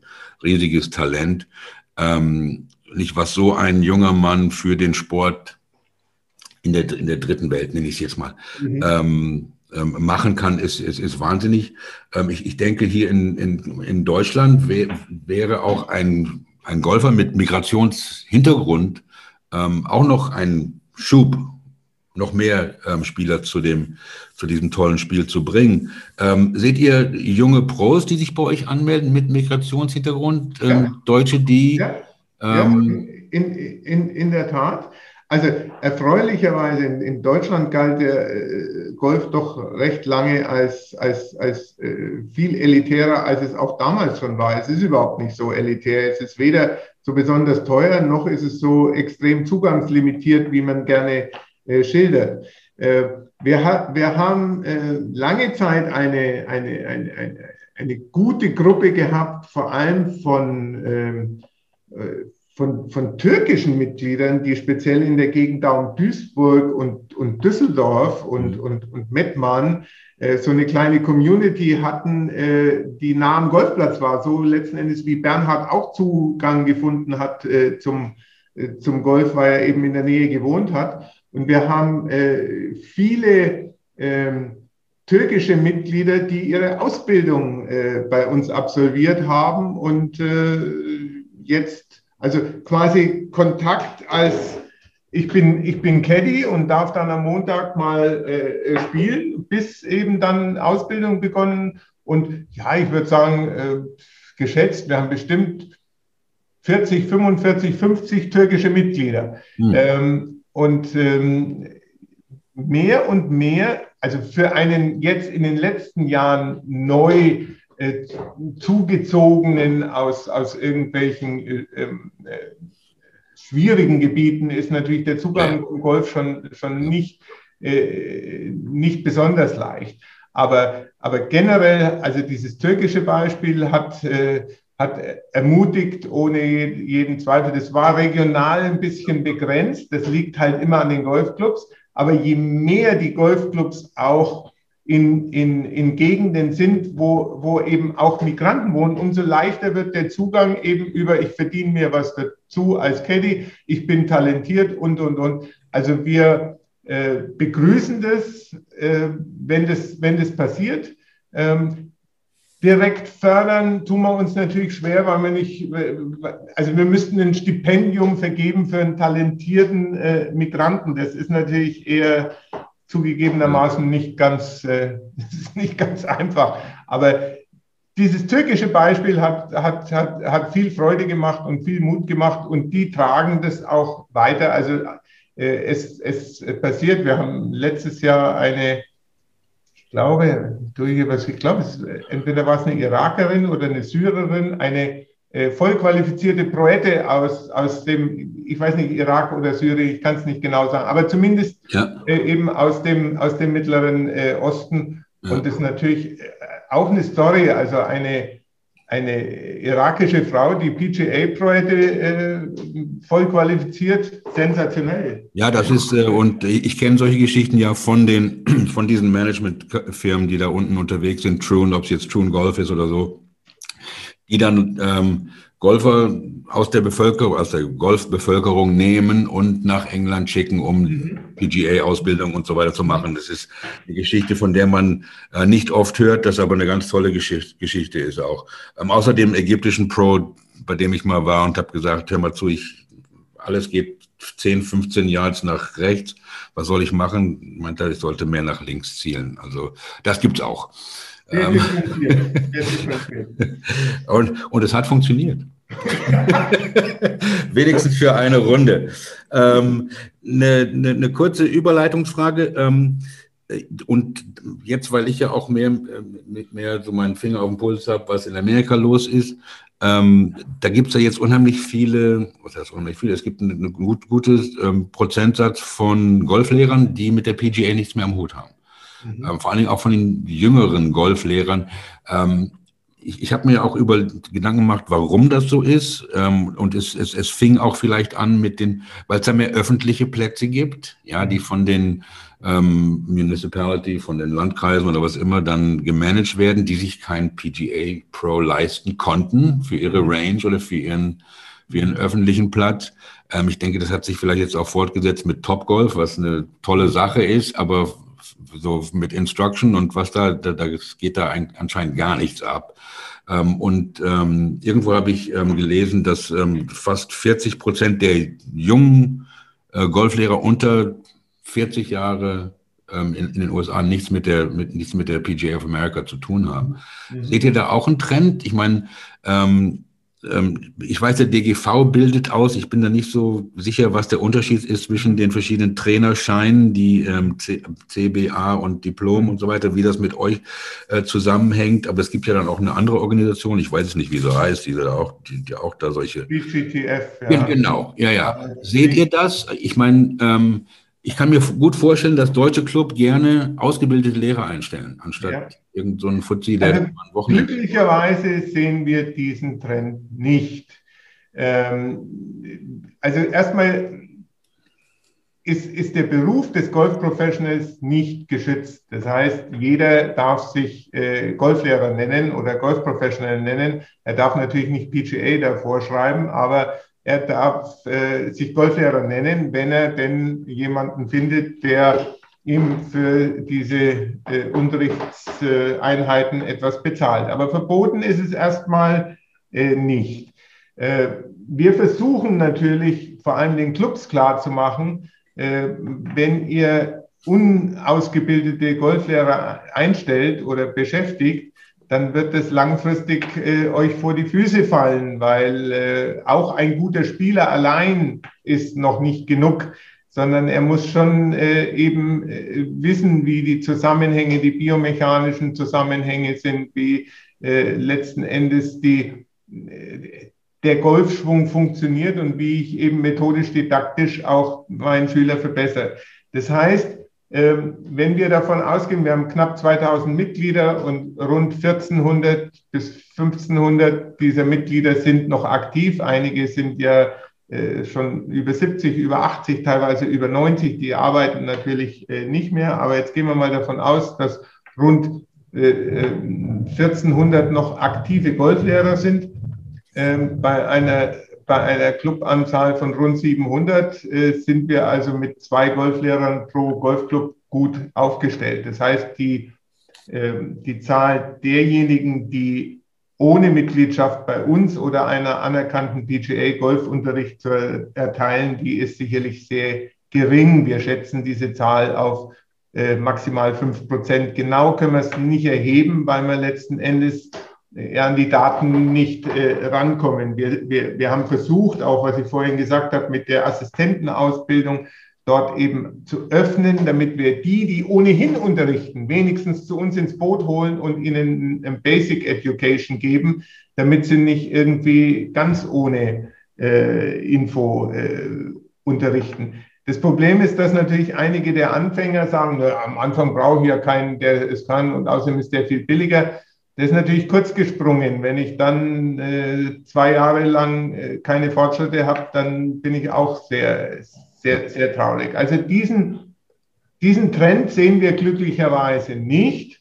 Was die GGTF betrifft, die ja sich als German Golf Teachers Federation äh, darstellt, äh, die ist in Anführungsstrichen äh, jetzt doch ein bisschen ein zahnloser Tiger, würde ich, äh, würde ich sagen. Die sind ja sehr ambitioniert angetreten, aber äh, flächendeckend haben sie also äh, keine für uns nachvollziehbare äh, äh, Bedeutung. Wir stellen fest, dass einige derjenigen, die bei uns ähm, die Prüfung nicht geschafft haben, dann eben äh, in Richtung GGTF gegangen sind, um dort äh, ihr Heil zu suchen.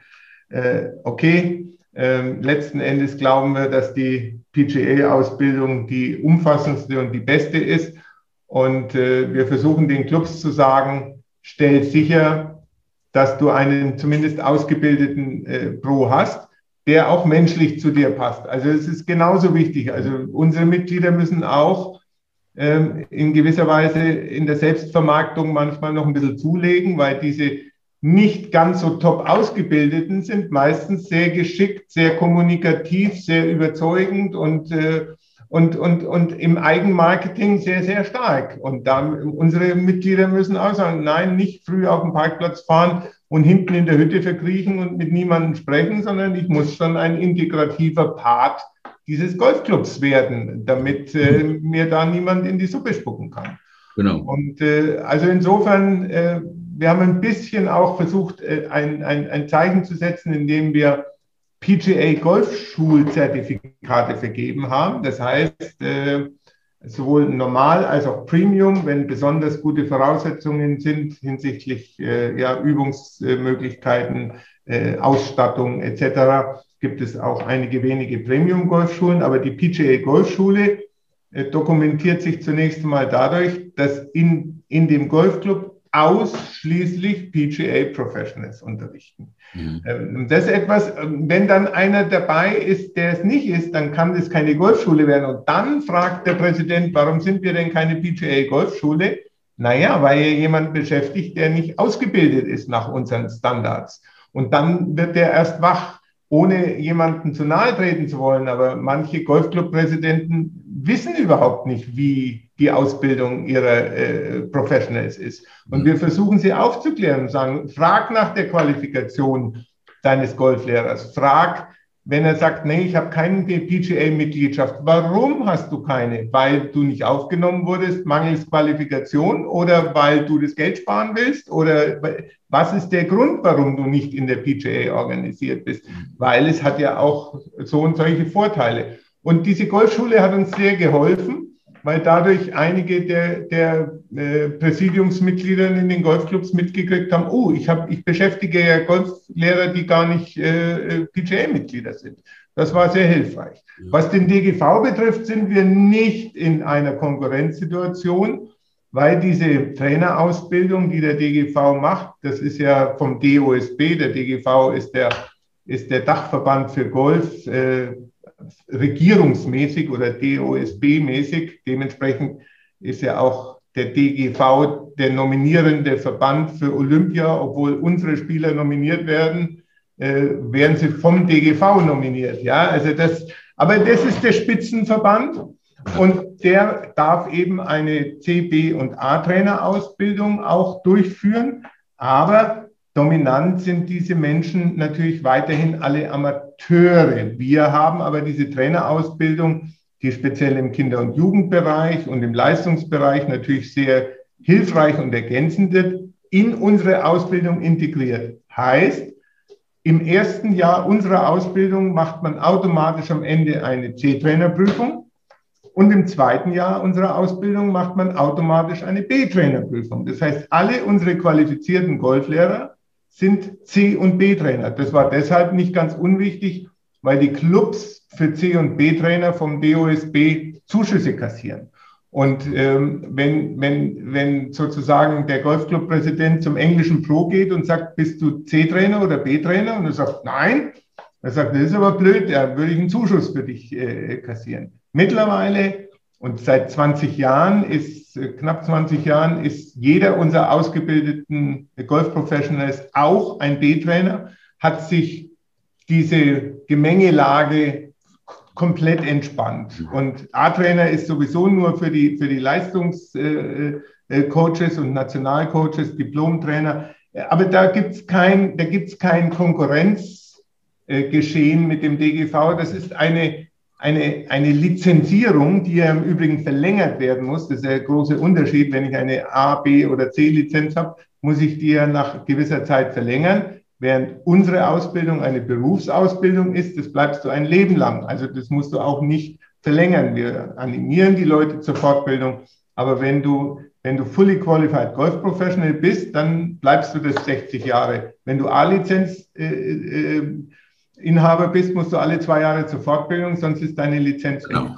Ja, das ist wie in jedem Sportclub, wenn du Übungsleiter bist, musst du das auch machen, nicht wahr? Genau. Aber dann also seid ihr ja. Der GGTF schon ein, ein, ein Konkurrenzunternehmen, wenn, wenn auch für uns, glaube ich, ein äh, zumindest im Moment nicht besonders gefährliches. Und mit dem DGV gibt es Kooperation im Bereich der Lizenzvergabe. Äh, der DGV stellt zum Beispiel dann die Lizenzen für unsere Mitglieder aus und äh, Mhm. Der DGV, alle Nationaltrainer des DGV sind unsere Mitglieder äh, und also da gibt es kein Konkurrenzdenken. Okay. Das ist ein ja. Miteinander. Okay. Ähm, ja, aber dann, ihr, ihr seid ja dann auch wirklich intensiv in, in dieser, ich sag's mal, Jugendförderung dann auch mit ja. eingeschlossen. Ja. Was, ja, was ja eigentlich gar nicht eure Aufgabe ist. So Richtig. also, ähm, okay. Ähm, und, und, und da eine Nachbarschiene wäre jetzt ähm, ähm, nochmal diese, nicht diese freiberuflichen PGA Pros, die bei den Clubs arbeiten, vor 20, 30 Jahren und, ähm, und, und Olympia 72 in, in München war ja auch nur Amateure, ist ja heute schon, ist ja lange nicht mehr so, nicht? Das, das, da spielt ja nicht hier unser Amateur-Champion ähm, gegen Dustin Johnson. Ähm, ähm, aber die, dieser, dieser freiberufliche ausgebildete PGA Pro war ja, kann ich mir vorstellen, vor 20, 25 Jahren im Club praktisch Mädchen für alles. Ja. Nicht? Der hat die Stunden gegeben. Ja. Hat nicht, wenn es sein muss, hat er die Bälle aufgehoben mit einem, mhm. einem VW-Käfer mit einer Dings vorne dran. Ja, er hat im Pro-Shop Klamotten verkauft. Ja, ähm, mhm. 25 Jahre später sind diese ganzen Sachen, und ich denke da jetzt besonders ähm, auch an das, an das Marketing. Ja. Ähm, was vielleicht früher, was es früher gar nicht gab, nicht, ich denke jetzt an die, an die, an die sozialen äh, Netzwerke zum Beispiel, ähm, die Masters, ja, das Turnier, das von den, von den alten Säcken gemacht wird, sage ich mal jetzt, ja, ähm, hat die beste App und die beste Webseite im Sport, die ich je gesehen habe. Mhm. Total unerwartet für, für mich. Es war, es ist, war nicht dieses Jahr nicht zum ersten Mal, ähm, aber ich kann mir vorstellen, dass ähm, er, erwarten Clubs von euren Pros, dass sie ähm, auf, auf, auf den sozialen Netzwerken aktiv sind? Denn mhm. es geht ja darum, nicht, ich, ich hatte dir vorhin erzählt, ich bin bei uns hier im Vorstand vom, vom Sportverein, von dem traditionellen deutschen Sportverein.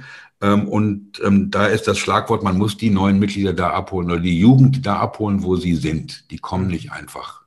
Ich, und genauso kommen sie ja auch nicht zum Golf. Ist das auch ein Job? Ich kann mir das gar nicht vorstellen. Wenn ich PGA Pro bin, dann, dann, dann will ich ein PGA Pro sein. Mhm.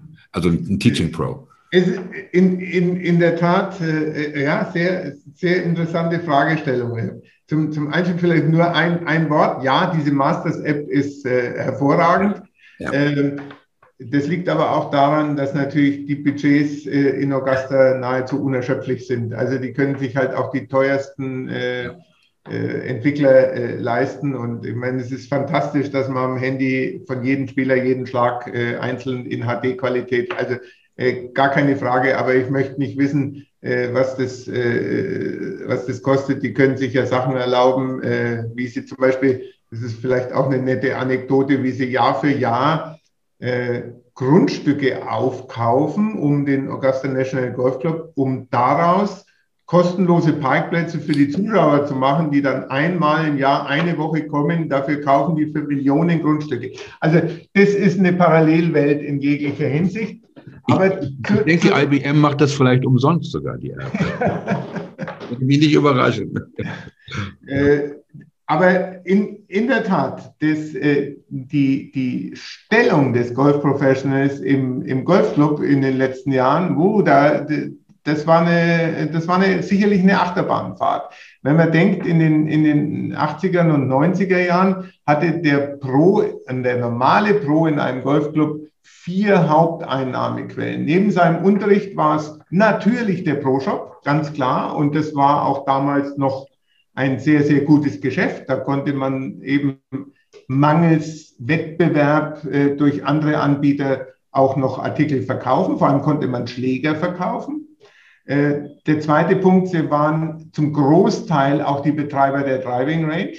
Die Clubs haben lange nicht verstanden, dass eine Driving Range ein ganz schönes Profit Center sein kann, weil äh, das bisschen Einsammeln und Ball ersetzen steht im keinem Verhältnis zu einem äh, zu einer Einnahme in einem äh, agilen Golfclub.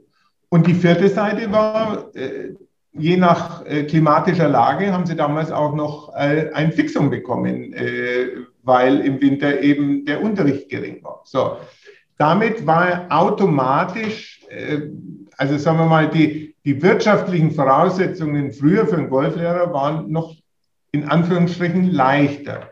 Jetzt muss er aufpassen, dass er nicht in dem Club äh, peu à peu nur noch der äh, äh, Schlägerunterweiser wird. Das ist, das ist ganz wichtig. Er, er, er muss eine starke Galionsfigur in dem Club sein. Er muss beraten sein. Dazu muss er sich ja auch einbringen. Und das ist das Problem. Er sagt natürlich, ja, wer bezahlt mir das? Ja, das, das, muss, das muss mit Fingerspitzengefühl gehen. Der, der muss sich in dem Club auch als unverzichtbar darstellen, damit auch eine Willkommenskultur dort herrscht, damit äh, Neumitglieder sich dort abgeholt fühlen. Der muss Kurse anbieten können. Der muss, äh, vorhin haben wir gesagt, Tag der offenen Tür. Er muss gegenüber dem Präsidium jemand sein, der sagt, schau, ich zeige dir, hier müssen wir was verändern oder da müssen wir, wir müssen mehr für die Jugend machen und, und da bringe ich mich aber wieder ein. Das heißt, es, er muss jetzt eine größere Bandbreite haben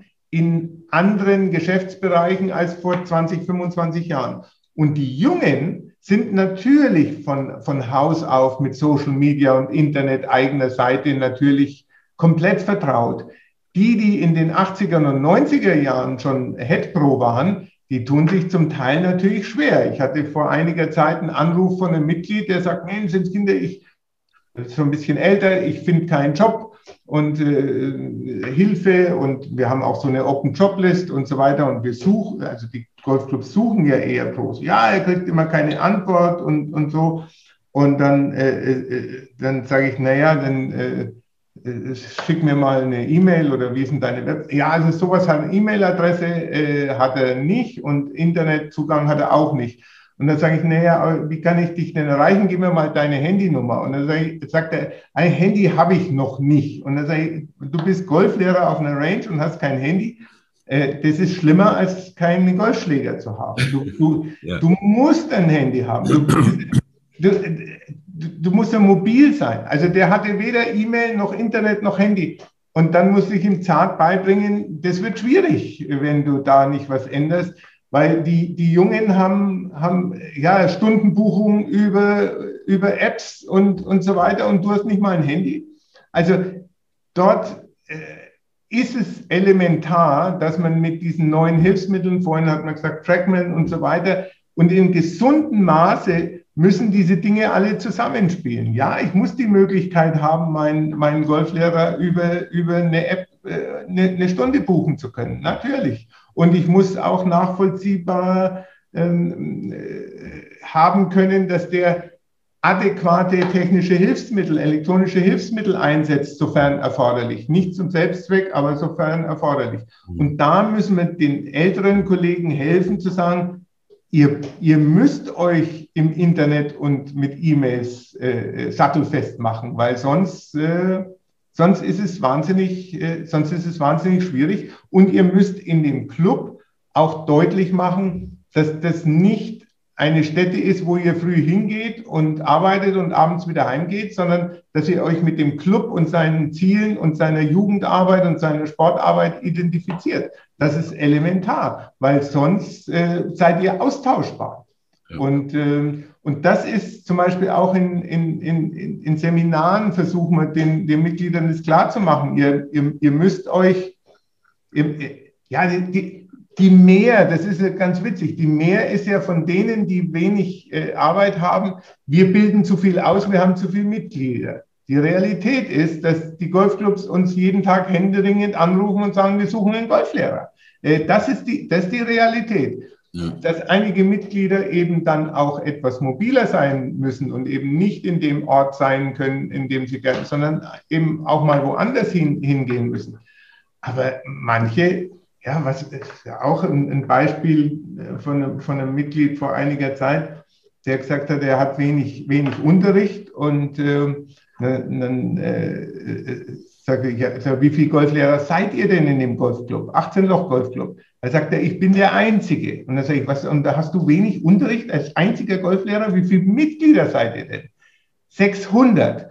Und dann sage ich, könnte es sein, dass du da irgendwie auch Mitschuld hast, wenn 600 Mitglieder, ein Golflehrer und du klagst, dass du keine Nachfrage hast, dann solltest du vielleicht ein paar Stellschrauben verändern. Also die, die müssen schon auch aus, manchmal aus der Komfortzone rauskommen. Dann ist es nach wie vor, haben wir absolute Vollbeschäftigung im, im, im Golflehrerbereich. Mhm. Absolut. Also ich muss manchmal etwas äh, Abstriche machen bei meiner Komfortzone, aber ich habe definitiv Vollbeschäftigung und äh, auch so, dass ich überleben kann. Letztes Jahr mit Corona sowieso war die Nachfrage ohnehin überragend, noch größer als vorher. Ja, genau. Ähm, Goldi, die, die Zeit, die rennt und rennt und rennt. Ja, ja, Wahnsinn. Ja, man merkt, dass es 45 Jahre her ist.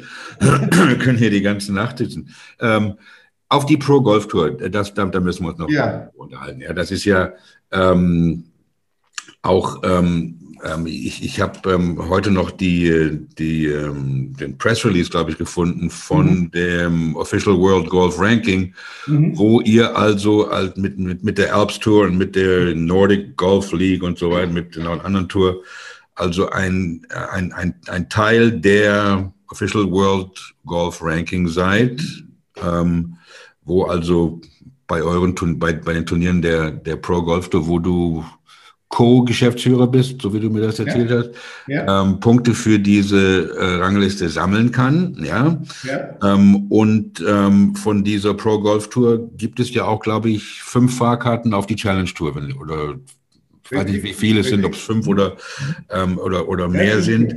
Ähm, und dann Exemptions für äh, Stage 2 Qualifying School und so weiter. Ähm, jetzt hat es ja wieder ähm, losgelegt, gerade vor zwei Wochen in, in Zuckner. Ähm, mein äh, Ägypten habe ich viel Golf gespielt. Ähm, ähm, Ali, ähm, den, den GM von Zuckner, mit dem habe ich auch ein paar Mal Turniere gespielt. Das ist ja auch bestimmt jetzt nicht einfach gewesen unter, unter diesen. Erstmal bin ich also ein großer, ein sehr großer Fan von diesen Developmental äh, Tours. Ähm, nicht die letzten Deutschen, die ähm, auf, der, auf der European Tour oder auf der PGA Tour gewonnen haben. Marcel Siem und Martin Keimer kommen von der Pro Golf Tour. Richtig, ich, richtig. Ähm, und ähm, man kann da wirklich hautnah, ohne jetzt nicht Corona-bedingt mhm. vielleicht nicht, aber ähm, man konnte da ähm, hautnah, ohne irgendwelche Abgrenzungen und Seile mitlaufen und ja. nicht den, den, den zukünftigen Stars ähm, für 18 Löcher richtig mhm. mal in die Karten schauen. Ähm, jetzt weiß ich, ähm, dass in Ägypten und ähm, die, die Frage ist, es kann ja nicht einfach sein, jetzt das für euch zu organisieren. Unter, den, unter den Umständen mit der Pandemie. Ähm, die Handball-WM, die war in Ägypten. Ähm, da gab es das Tralala, das im Hotel da, was weiß ich, da haben ein paar sind gar nicht mitgefahren von den deutschen Spielern. Nicht? Ja. Ähm, Ägypten ist ja nicht unbedingt bekannt für ja. Regeln einhalten. Ähm, dann ist es 40 Grad im Schatten und außerdem ist es auch noch Ramadan. Ja. Ähm, da sind die sowieso nicht so gut gelaunt.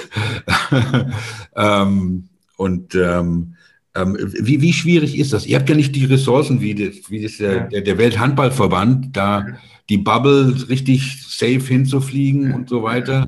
Wie sind die zwei ja. Wochen gelaufen? Ich, wir haben es mit einem deutschen Sieg abgeschlossen gestern ja. oder gestern. Also erstmal sind wir froh, dass es überhaupt diese zwei Turniere stattfinden konnten und dass es äh, mehr oder weniger äh, smooth über die äh, Bühne gegangen ist, weil diese Tour halten wir äh, in jeglicher Hinsicht für elementar für die Entwicklung des, äh, des Nachwuchses. Äh, wir, wir, wir können feststellen, dass wir in den letzten 15 Jahren einfach durch die Schaffung von Wettbewerb äh, massiv ein, eine Verbesserung äh, in der Breite der Tourspieler hier in Deutschland erzielt haben. Man kann das ganz leicht sehen, dass wir jetzt mittlerweile 15 Spieler auf der Challenge Tour haben, die irgendeinen Exempt-Status haben. Das war vor 15 Jahren, hatten wir da ein bis zwei und wenn da mal einer einen Cut gemacht hat, war es eine Sensation. Jetzt haben wir, jetzt haben wir quasi bei jedem Challenge Tour Turnier sechs, sieben, acht Spieler im Cut und zwei, drei spielen vorne mit und einer meistens noch um den Sieg. Also das, das ist auch die Tretmühle Pro Golf Tour, die im, im, äh, in, in der Spielstärke viel höher ist, als manch Amateur äh, das einschätzen kann. Ich meine, man sieht, der Cut ist im Wesentlichen immer um Level Paar. Gewinnen muss man üblicherweise wenn man zweistellig äh, unter Paar schießt. Äh, jetzt kann man sagen, ja, die Plätze sind nicht so anspruchsvoll wie ganz große Plätze. Trotzdem, unter Paar spielt sich auch auf etwas leichteren Plätzen nicht so vor sich hin. Das heißt, da passiert Gutes, weil boshaft gesprochen auch diejenigen, die eben nicht gut genug sind, nach zwei, drei, vier Jahren Pro Golf Tour sehen, okay, ich kann da keinen Cut machen, ich muss nicht mehr davon träumen, im Ryder Cup zu spielen, wenn ich mich auf der Tour nicht durchsetzen kann. Mhm. Und die Guten haben einen direkten Aufstiegspfad in Richtung Challenge Tour und European Tour, so wie es ja Martin auch genommen hat. Hilfreich ist da ohne Zweifel das Thema Weltrangliste. Äh, das war ein großer Durchbruch für diese vier Feeder-Touren, dass sie das bekommen haben. Das war zäh. Also da haben wir auch zusammen mit den drei anderen Touren verzweifelt drum gerungen, weil das war die Adelung. Das, die erste Adelung war fünf Plätze für die Challenge Tour und exempt für Qualifying School. Die zweite Adelung ist, plötzlich ist das Weltranglisten relevant und äh, teilweise äh, ganz schön äh, ganz schön erheblich. Wir haben vor, vor im ersten Jahr, als es etabliert war, haben wir es mal ausgerechnet, was ein Neuling, der auf unsere Tour kommt, und alle, das ist ein bisschen unrealistisch, aber alle Pro Golf Tour Turniere in einem Jahr gewinnt, der wäre auf Platz 89 in der Weltrangliste gewesen. Das wow. ist nicht so schlecht. Also so viele Punkte gab es dort äh, äh, zu gewinnen. Mhm. Aber entscheidend ist, dass wir sowohl alle ambitionierten Nachwuchsspieler in einen internationalen Wettbewerb packen können. Zusätzlich für die Top-Amateure des DGV, die ja jetzt mit ihrer Europameistermannschaft und der Nick Bachem ist ja einer dieser vier Europameister, äh, Top-Amateure hat, die sie vorbereiten wollen äh, auf den Weg, äh, professionell zu werden und wo man dann auch sehen kann, okay, äh, bist du gut genug, professionell zu werden? Oder glaubst du nur, dass du gut genug bist? Da kann man sich jetzt beweisen. Wenn du so ein Turnier gewinnst, ja, dann bist du äh, nachweislich äh, äh gut genug. Und der Vorteil ist, und das war ja noch ein Nebeneffekt dieser Weltranglistenpunktevergabe, wir haben es ja auch geschafft zu sagen, natürlich können Amateure kein Preisgeld gewinnen, aber Amateure gewinnen die Punkte, die es für den ersten Platz gibt. So wie er jetzt auch sichtbar, der, der Zweitplatzierte jetzt in Ägypten war ein Professional, der Sieger war ein Amateur. Das Geld für den ersten Platz kriegt der Zweitplatzierte, aber die Punkte für die Rangliste kriegt der Amateur mit dem Ergebnis, dass wenn er am Ende des Jahres unter den Top 5 ist, dass er als Amateur auf die Challenge Tour kann. Da muss er natürlich dann professionell werden. Aber er kann Amateur bleiben und sich qualifizieren und dann entscheiden, wäre ich professional oder bleibe ich Amateur. Elementar, um diesen Schritt äh, überprüfen zu können, weil viele haben gesagt, oh, ich bin eigentlich gut genug, ich wäre professional und sind dann, sind dann gescheitert und äh, hätten sich vielleicht, wenn sie Amateur geblieben wären, besser entwickelt. Also diese Tour, die ja auch vom DGV ähm, in jeglicher Hinsicht auch mit Teilnehmern eben unterstützt wird und sagen, die hat Wettbewerb kreiert und deswegen so wichtig. Heuer hat man natürlich Angst, der, der letztjährige Terminplan war ja schon mehr oder weniger halbiert, äh, dass wir es heuer loskriegen. In, in Ägypten äh, war natürlich auch die Sorge, wie kann man das ohne eine Bubble, wie sie bei der European Tour gegeben ist, äh, hinkriegen. Ähm, es ging ganz gut, weil in dem Resort waren tatsächlich keine anderen Gäste als, als, als, als die Spieler. Insofern blieb man unter sich.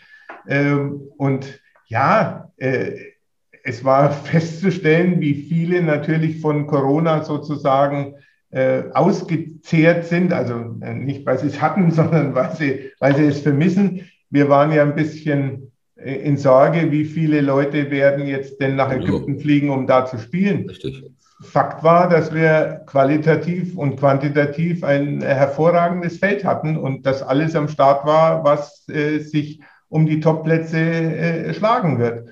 Ähm, Hut ab, vor, weil die Spieler wissen auch, dass es natürlich ein gewisses Risiko ist, aber sie vermissen das natürlich, klar. Und wir sind froh, dass es heute früh sind also alle wieder, wieder heimgeflogen. Ja, ich will nicht verhehlen, dass es gab insgesamt gab es drei Fälle, ja, die mussten natürlich jetzt noch unten bleiben. Alle anderen sind äh, negativ PCR getestet und heute wieder heimgeflogen. Ja. Und äh, wir werden jetzt nächste Woche ja in, in, in Österreich spielen. Und dort ist einiges leichter. Wenn man in Ägypten natürlich in Quarantäne jetzt bleiben muss, ist das unangenehm. Insofern, äh, denen geht es allen gut. Also keiner hat irgendwie einen schweren Verlauf. Aber wir hatten drei, drei Fälle und ich war auch froh, dass unser Organization Staff äh, das Ganze eben auch mitgetragen hat und da runtergeflogen ist. In den Zeiten jetzt nach Ägypten zu fliegen, ja, also ist, äh, ich würde nicht sagen, ist mutig, aber es, es, es, es braucht schon ein, ein, ein bisschen Überzeugung. Und äh, insofern sind wir froh, dass wir das, die, die Turniersaison jetzt mal losgestoßen haben, ohne größere Zwischenfälle. Und ähm, die, die Spieler eben uns auch nicht im Stich gelassen haben. Die, die Problematik ist, wenn da 50 äh, spielen, dann haben wir auch ein finanzielles Desaster da unten natürlich. Das muss man auch fair, fairerweise sagen. Und insofern äh, haben wir zu 99 Prozent äh, das Lächeln, dass wir drei Spieler noch unten haben, ist unangenehm. Aber im Wesentlichen lief das Turnier gut ab und äh, sind wir zuversichtlich für den Verlauf der Saison.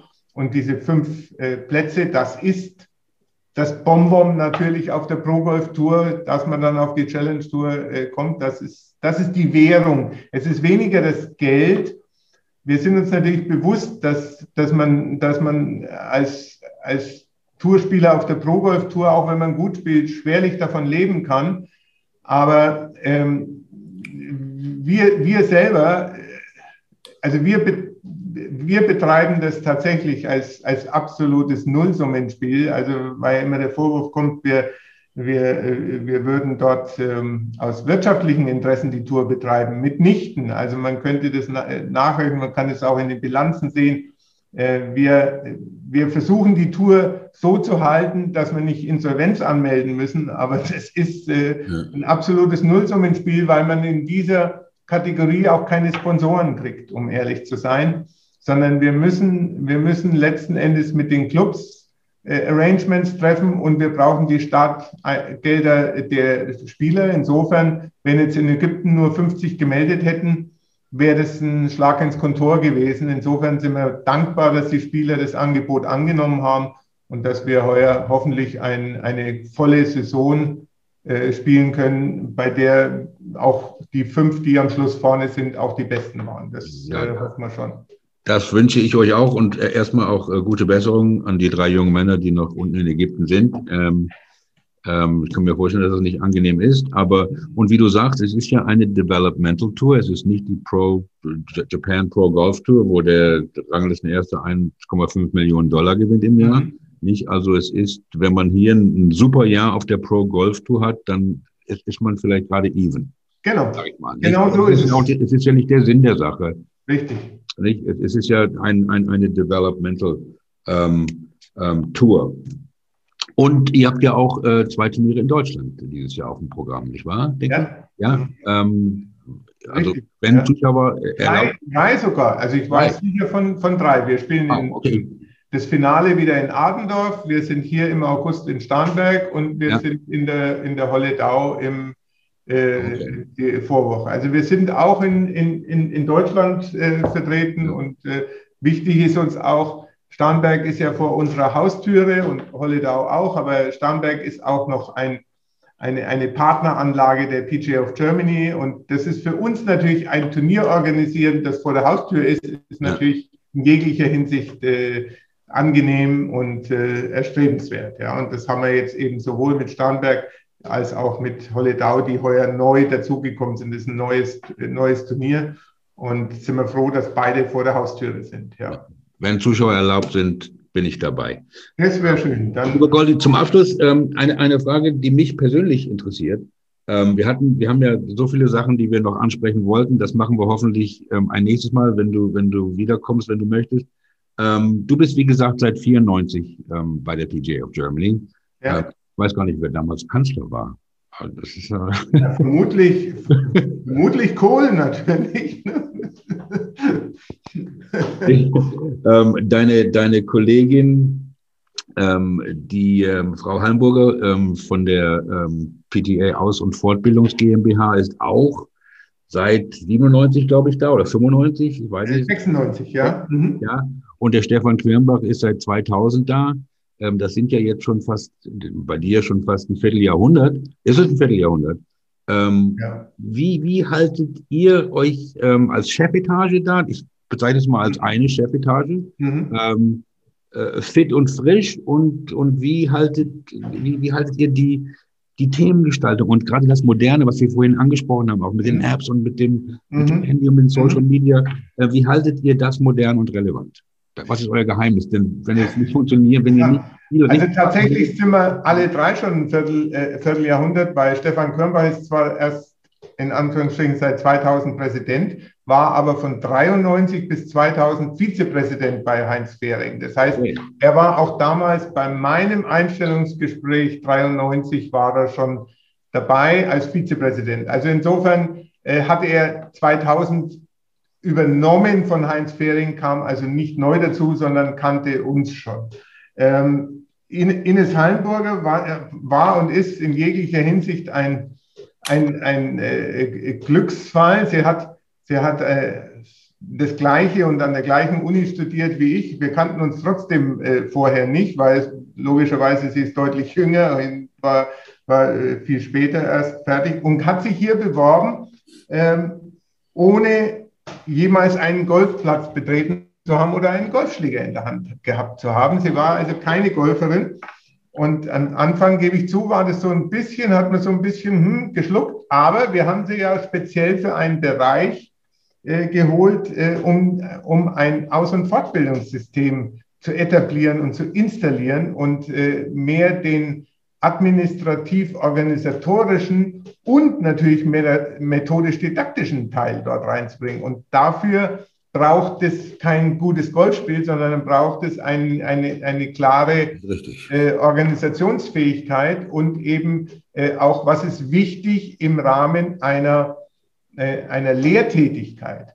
Und sie hat also diese Ausbildungsstruktur äh, federführend dort sozusagen äh, äh, geplant und skizziert. Und dann wurde sie natürlich von unseren Professional-Mitgliedern, und da war natürlich auch Stefan Quirnbach dabei und andere äh, Mitglieder des Prüfungs- und Ausbildungsausschusses und Coach-Team, die haben das Ganze dann golferisch mit Fleisch gefüllt. Aber die, die, die Struktur, das Gerüst hat sie also dort 95 als als junge Absolventin äh, und ohne Golferfahrung aufgebaut. Und die, dann hat man eben, um das abzuspalten, auch diese Aus- und Fortbildungs GmbH gegründet, die sie jetzt eben seit 25 Jahren äh, erfolgreich leitet.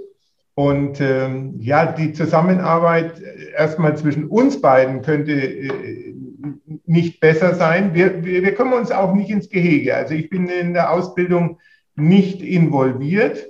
Mhm. Ähm, und sie ist im Bereich äh, Turniere und Marketing auch nicht wirklich involviert. Und wir ergänzen uns äh, wunderbar, sowohl was die Aufgaben betrifft, als auch was die, äh, was die Art und Weise.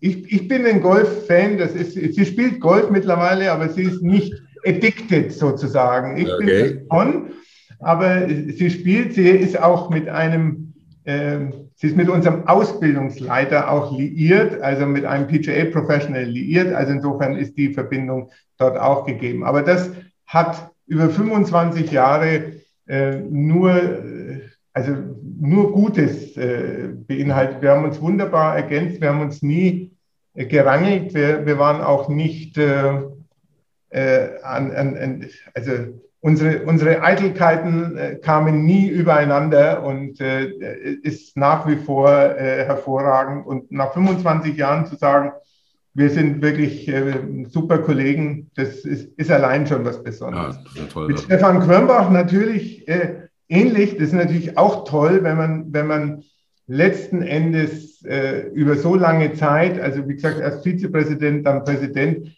da weiß man gegenseitig natürlich schon, was man sich in Anführungsstrichen einhandelt. Äh, und dort gibt es natürlich nach so einer langen Zeit ein, ein, ein großes äh, Vertrauen und einen großen Rückhalt. Klar, wir sehen uns nicht jeden Tag. Er ist ja äh, ehrenamtlich tätig als Präsident und wohnt und, und, und, und arbeitet in, in Göttingen.